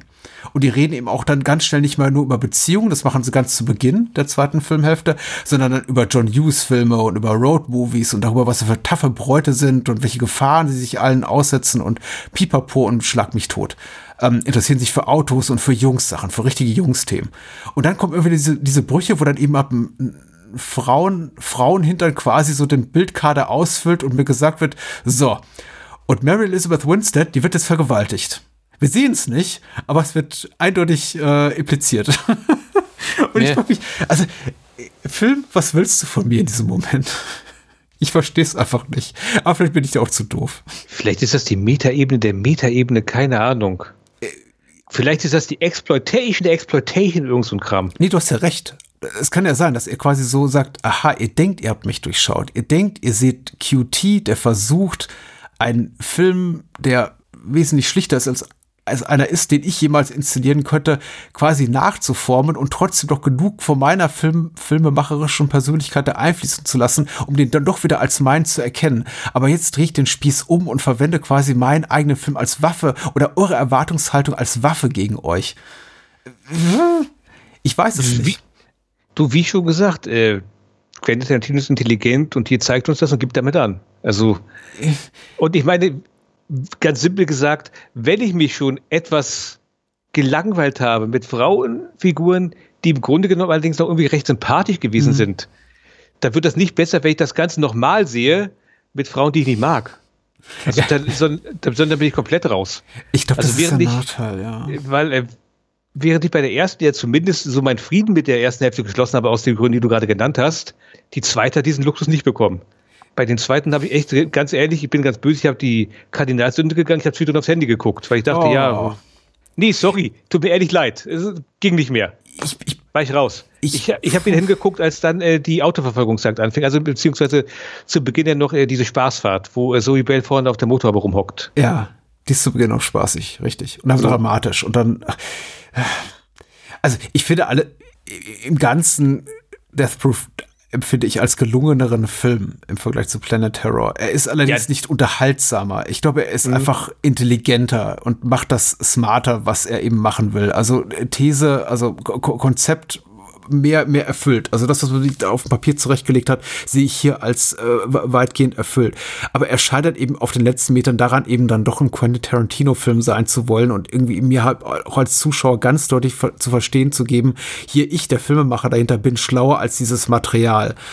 Äh, und macht dann eben so ein paar Fehler, vor allem eben auf den letzten Metern, die mich eben wissen lassen sollen, du, lieber Cinetist, bist hier gut aufgehoben in sicheren Händen und kannst dich auch als Intellektueller nicht daran stören, was wir dir hier zeigen an exploitativen Scheiß, weil das ist alles so inszeniert, dass du immer das Ganze mit dem Augenzwinkern gucken kannst. Und das, das gefällt mir eben nicht daran. Auch diese ganzen, das, fängt schon an bei diesen Quentin Tarantino-typischen Filmreferenzen. Das, das gehört für mich hier einfach nicht hin. Es ist viel, viel ehrlicher, jemand wie Stuntman Mike auftreten zu lassen, diese Szene, die du zitiert hast, und zu sagen, sagen zu lassen, hier, ich war in diesen ganzen 70er Jahre Fernsehserien, da, da, da lag, da, da war mein Brot- und Buttergewerbe, da, damit habe ich mein Geld verdient und eben die jungen Frauen sagen zu lassen, kenne ich nicht, nie gehört, keine Ahnung, was du willst, Alter, du machst mir Angst. Als eben die in der zweiten Hälfte ebenso junge Frauen, Frauen plus minus um die 30, irgendwo zwischen 30 und 40, über, über Film ihrer Elterngeneration sprechen zu lassen, als sei, sei quasi das, womit sie äh, filmisch sozialisiert wurden. Was natürlich totaler Blödsinn ist. Die schwärmen von John Hughes Filmen und Vanishing Point und, und, und, und Dirty Larry, Crazy Mary und, und diesem ganzen Kram und denke mir so, ja, im Ernst? dafür, also so ein Boomer-Gerede aus euren Mündern, ich nehme euch das nicht ab. Aber damit sind sie ja quasi auf einer Augenhöhe mit Stuntman Mike. Ja, natürlich. Stimmt. Ja, du hast ja recht. Und vielleicht können sie, vielleicht haben sie die Regeln dieses Autoverfolgungs, äh, der, der, ich sag mal, dieser Car-Chase-Filme, mhm. sie, sie kennen sie. Deswegen, sie kennen die Regeln des Genres und deswegen können sie ihn besiegen. Mhm. Ja, ist vermutlich Quatsch, aber irgendwie so. Na gut. Ich finde es ja sehr nett, dass dann Stuntman Mike sich als Heulsuse äh, Finde ich auch gut. Das Ende ist auch wirklich on point. Ich finde die Prügelei super. Ich finde dieses mhm. abrupte Ende, diese, diese äh, End-Credits-Card da mit The End und dann irgendwie äh, Chick mhm. Halbert über den ähm, abschließenden Credits super über dem Abspann. Äh, auch ein toller Song und dann eben auch nochmal der, der, der Schnitt zurück zu Rosario Dawson, die eben Stuntman Mike dann quasi hier Finishing Move nennt man das dann, glaube yeah. ich, den da mit dem Stiefel ihm ver verpassen darf. Er ist echt ganz toll. Ich habe einen Lieblingsmoment und der dauert nur wenige Sekunden. Und das ist bei der finalen Verfolgungsjagd, wo äh, Studman Mike einem entgegenkommenden Truck ausweicht und dann von der Straße abkommt und dann in ja. einer Staubwolke verschwindet und die Kamera ihn kurzzeitig verliert und dann wieder einfängt. Und das ist so toll einfach dieser Moment, von dem ich nicht weiß, ist das vorher choreografiert? Haben die das irgendwie so geplant? Oder saß wirklich da, äh, Quentin Tarantino hinter der Kamera hat gesagt, wo ist das Auto, wo ist die Karre? Oh, da! Kamera schwenkt drauf. Oder hat ihm Sally Menke dazu im Schnitt geraten? Ist es ihr letzter gemeinsamer Film? Nee, Inglourious Bastards haben sie noch gemacht yep. vor ihrem Tod. Genau. Ihm dazu geraten, das so drin zu lassen. Es wirkt eben wie ein Filmfehler, aber es ist ein toller kleiner Moment einfach. Und der verleiht eben dieser ganzen Autoverfolgungsjagd noch mehr ein Gefühl der Authentizität. Also nicht nur, dass eben offenbar das alles praktische Effekt, äh, praktische Effekt ist das falsche Wort, echte Stunts sind oder digitale Stunt-Doubles, mhm. sondern eben auch, dass, dass, dass man gewisse Fehler in großen Gänsefüßchen drin gelassen hat in diesem Film. Finde ich gut. Vielleicht mag Quentin Tarantino aber auch die Frauen aus der zweiten Hälfte gar nicht so sehr. Das glaube ich auch, ehrlich gesagt. Er mag ja Zoe Bell offenbar. Hm. Ne? Ich glaube, er hat einfach auch die Rolle ein bisschen um ihre Persönlichkeit herumgeschrieben, weil er, weil sie eben auch keine wirklich begnadete Schauspielerin ist und gedacht hat, naja, was machen wir eben hm. mit ihrer Figur? Also, sie, sie ist so eine Neuseeländerin. Sie, sie, spielt sie, sie ist die einzige, glaube ich, die sich selber spielt in diesem Film. Ich denke auch. Und sie hat trotzdem eine, nur milde, aber auch eine Schauspielkarriere bekommen. Richtig. Weil ich ja. meine, sie hat, sie hat die, wie ist der Film von James Wan?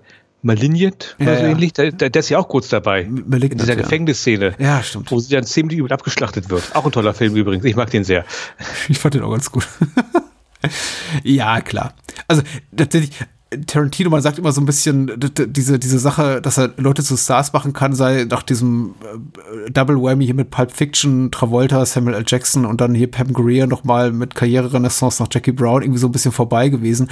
Aber ich glaube, er hat eben immer noch dieses goldene Händchen, dass er wirklich auch Leute wirklich zu Stars machen kann, eben Karrieren auch mhm. reaktivieren kann oder eben Karrieren überhaupt begründen kann. Und bei Zoe Bell ist ihm das auf jeden Fall ähm, gelungen. Ich meine, die war vorher eben auch als, als Stuntfrau auch schon gut im Geschäft. Aber mittlerweile hat hat sie eben eine Schauspielkarriere. Und ja. ähm, warum nicht? Also ich meine, sie wirkt auch grundsympathisch. Also genau wie Rodriguez ist sie auch so eine Type, von der ich sage, du, du also äh, lass uns gerne mal ein Bierchen trinken gehen, aber vor der Kamera. Äh, ja, aber zum Glück ihre Kernkompetenzen kommen ja durch in dem Film. Un unzweifelhaft. Also ganz ehrlich, sich da vorne ranspannen zu lassen, um mit Höchstgeschwindigkeit über Straßen zu fahren, ja, ja. Muss man für gemacht sein. Ich bin happy mit dem Film. Ansonsten gut, Film ist allerdings gefloppt, kam nichts weiter. Nee, kam nichts weiter, ne? Also. Und was, hm? was die Karrieren der beiden Regisseure angeht, weiß ich jetzt nicht. Also ich muss zugeben, äh, rein gefühlt Tarantino, also das war so das Letzte, wo ich glaube, sagen zu können, oh, da ist er nochmal voll Meter gegangen. Hm. Danach war es für Tarantino auch so ein bisschen vorbei. Also danach fing er ja irgendwie so seine, seine Phase an, so ein bisschen, wo er auch gerne so als in Anführungszeichen politischer Filmemacher gesehen wird gerne. Mhm. Also mhm. Django Unchained und hier Once, äh, Blödsinn Hateful Eight, mhm. wo er sich da mit der Sklaverei und der amerikanischen Geschichte auseinandersetzt und halt die andere Sache halt, Kino rettet alles halt hier mit äh, Inglourious Bastards und hier, ähm, mhm. sag schon, Once Upon a Time in Hollywood. Ja wo man halt die Geschichte umschreiben kann, wo das Kino die Macht hat, wo er natürlich auch den ganzen äh, Cinephilen und vor allen Dingen auch dem Feuilleton sehr den Bart kraut, sage ich jetzt mal. Mhm. Also der Metakram, dann hat er auch keinen Bock gehabt und so wie ich das mitbekomme, er grämt sich heute noch sehr wegen Death Proof. Das ja. ist auch ein Film, den er sehr, während er dann irgendwie mit Jackie Brown, den er auch eine Zeit lang nicht so mochte, seinen Frieden gefunden hat, den hier mag er so, so gar nicht. Ja, es war so ein bisschen auch Zeit des ziellosen Herumirrens, eine Zeit lang zum Beispiel, die, die, die Nullerjahre für Quentin Tarantino. Man muss eben auch sagen, dass es Death Proof nicht äh, vergleichbar war als Event, als Film-Event mit etwas, was heute von Quentin Tarantino rauskommt, wo mhm. Leute auch schon ein, zwei, drei Jahre bevor sein neuer Film überhaupt fertiggestellt ist, darüber äh, rätseln, was denn das Thema des, des Films sein könnte und wer da mitspielt und äh, welche großen Botschaften uns diesmal QT mit auf den Weg äh, gibt waren eher so die Nullerjahre geprägt von, oh, es ist 2003 und äh, Quentin Tarantino macht sechs Jahre nach Jackie Brown auch mal wieder einen Film und oh, der wird aber zweigeteilt, weil ihm die Produzenten dazwischen funken. Und dann war er eben vor allem so als, als, hat er eben so seine Schützlinge unter sich, unter anderem eben Eli Roth, dessen äh, Cabin Fever er, glaube ich, auch also zumindest in der Öffentlichkeit immer sehr zusprach. Ne? Ich kann mich daran erinnern, dass er sehr, sehr großer auch, äh, ja. er hat viel die Werbetrommel gerührt für Eli Roth und seine Produktion. Und, aber als 2007 Death Proof aufschlug oder Grindhouse, war das nicht so, war die Erwartungshaltung, glaube ich, auch gebremst. Und die Vorfreude, glaube ich, auch. Also, sagen wir mal, zumindest, ich glaube, in unserer Bubble durchaus da. Ich habe dem auch entgegengefiebert, wie gesagt, wie du ja auch. Aber ich glaube, so auf so einer Mainstream-Ebene, dass man wirklich sagt, so die, die, die, die Menschen in aller Herren Länder warteten auf den neuen Quentin Tarantino-Film das kulturelle Klima war absolut nicht gegeben 2007. Und da hat man sich dann auch vielleicht einfach verkalkuliert. Ja, und Robert ja. Rodriguez, ja, also weiß ich jetzt nicht. Der macht doch weiter sein Ding. So, ja, aber ich kann einfach, auch, also hat er wirklich Erfolg? Ich, das letzte Mal, dass ich wirklich gehört habe, oh, und Robert Rodriguez, der, der startet wieder richtig durch, ist mir gar nicht so aufgefallen. Also hat er dieses, diesen Gänsehaut-Film gemacht und der war ein Erfolg? Ich weiß nicht, ob das ich weiß. Erfolg war. Äh, es ist eben. Ich meine, zuletzt hat er Battle Angel Elita gemacht oder wie er hier, glaube ich, hieß Elita Battle Angel mit der die, die, die Cameron-Produktion, genau, der auch ein relativer Flop war, von dem jetzt Cameron und äh, Rodriguez vor ein paar Tagen oder ein paar Wochen gesagt haben, es gibt ein Sequel. Hm. Okay. Warum auch immer, keiner hat die danach gefragt, aber ich, ich fand den Film eigentlich gesagt auch sogar in den letzten zehn Minuten ganz gut. Äh, und dann endet er einfach quasi mittendrin und sagt, so, wir sehen uns in Teil zwei Fragezeichen. Mhm. ähm, ich glaube, für Rodriguez spricht einfach zumindest so aus einer strategischen Sicht, nicht aus eben aus einer künstlerischen, dass seine Filme, jetzt mal abgesehen von sowas wie äh, seiner Battle Angel Elite-Verfilmung, seine Filme eben nicht viel kosten und dadurch eben immer noch profitabel sind.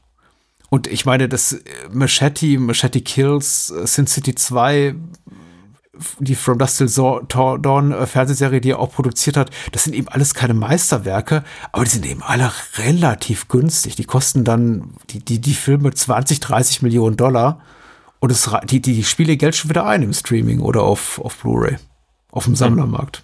Ich glaube, das spricht für ihn. Und deswegen krieg, kann er, kriegt er auch weiterhin Filmprojekte. Ach, sei ihm gegönnt. Ja, meine Güte. Gibt sicher schlimmere Dudes, wollte ich auch gerade sagen, in Hollywood als ja. ihn. Also. Ja, Eli Roth. Der arme Eli. Ähm, nächstes Mal dann Hostel und Hostel 2 Double Feature.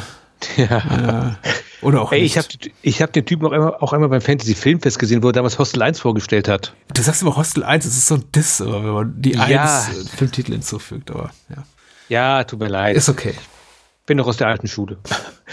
Das hat, hat gar nichts damit zu tun, aber ich dachte mir, das rettet mich jetzt. Äh, wo er auch da nach vorne gegangen ist und schon so ein, so ein ganz dämliche, so eine ganz dämliche Rockstar-Attitüde an den Tag gelegt hat, hm. wo ich dachte, ja, echt, du? Wieso? Er spielt Gitarre, er ist ein Rockstar. Das ist schön. Aber er kam da echt zu und irgendwie, ja, wollt ihr einen richtig blutigen Film sehen? Hey, oh, ich habe euch nicht gehört. Wollt ihr einen richtig blutigen Film sehen? Ah! Das ist mir immer unangenehm aufgefallen. Immer. es ist, es, ich kenne den mal gar nicht. Bestimmt liest er jeden Mittwoch den Kindern im Krankenhaus was vor ja. und ist ein ganz, ganz netter Mensch und ich bin hier und, und läster über ihn. Tut mir leid, Eli Roth, wenn du das hier hörst. Ja, meine Güte. Er spielt übrigens gar keine Gitarre. Oder vielleicht tut er das, aber ich weiß es nicht. Ich, hatte gerade an Rodriguez gedacht. der spielt Gitarre. Und er komponiert auch Musik. Aber ja, Eli Roth, keine Ahnung. Vielleicht kommt er eines Tages zurück. Vielleicht muss, ist er auch so jemand, der noch reifen muss und der macht dann irgendwie sein großes Ding mit 50. Also ja. ist ja gerade in, der Literatur auch nicht äh, selten, dass Menschen einfach sechs bis acht beschissene Romane schreiben im Eigenverlag und dann bringt irgendwie äh, Surkamp oder DTV den Leuten raus und boah, ey, ein Star im Literaturhimmel ist geboren. Und vielleicht, ja, wer weiß, spätest du da. Ich würde meinen Atem nicht anhalten. Nee, ich auch nicht.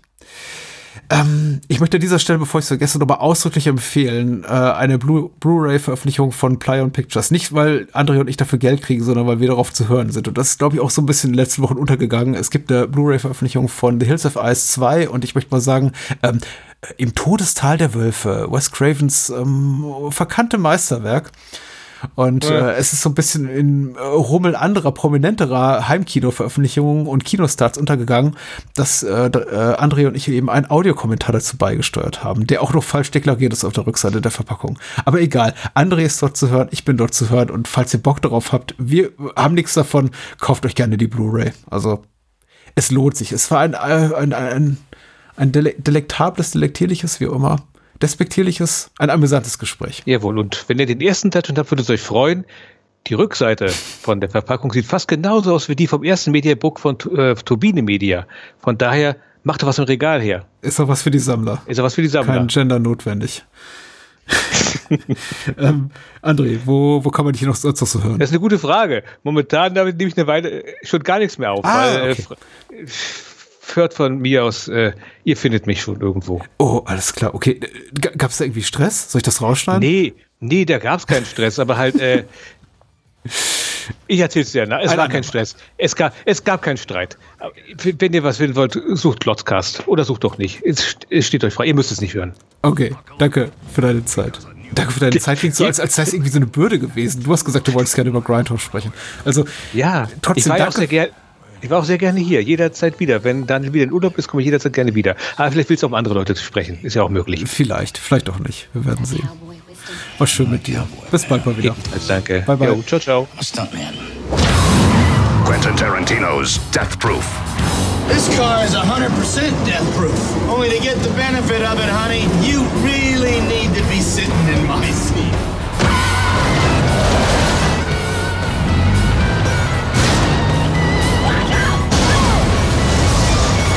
Two adrenaline fueled roller coasters. One ticket to ride. In two and a half hours of pure dynamite, planet terror, and death proof. Only at the Grindhouse.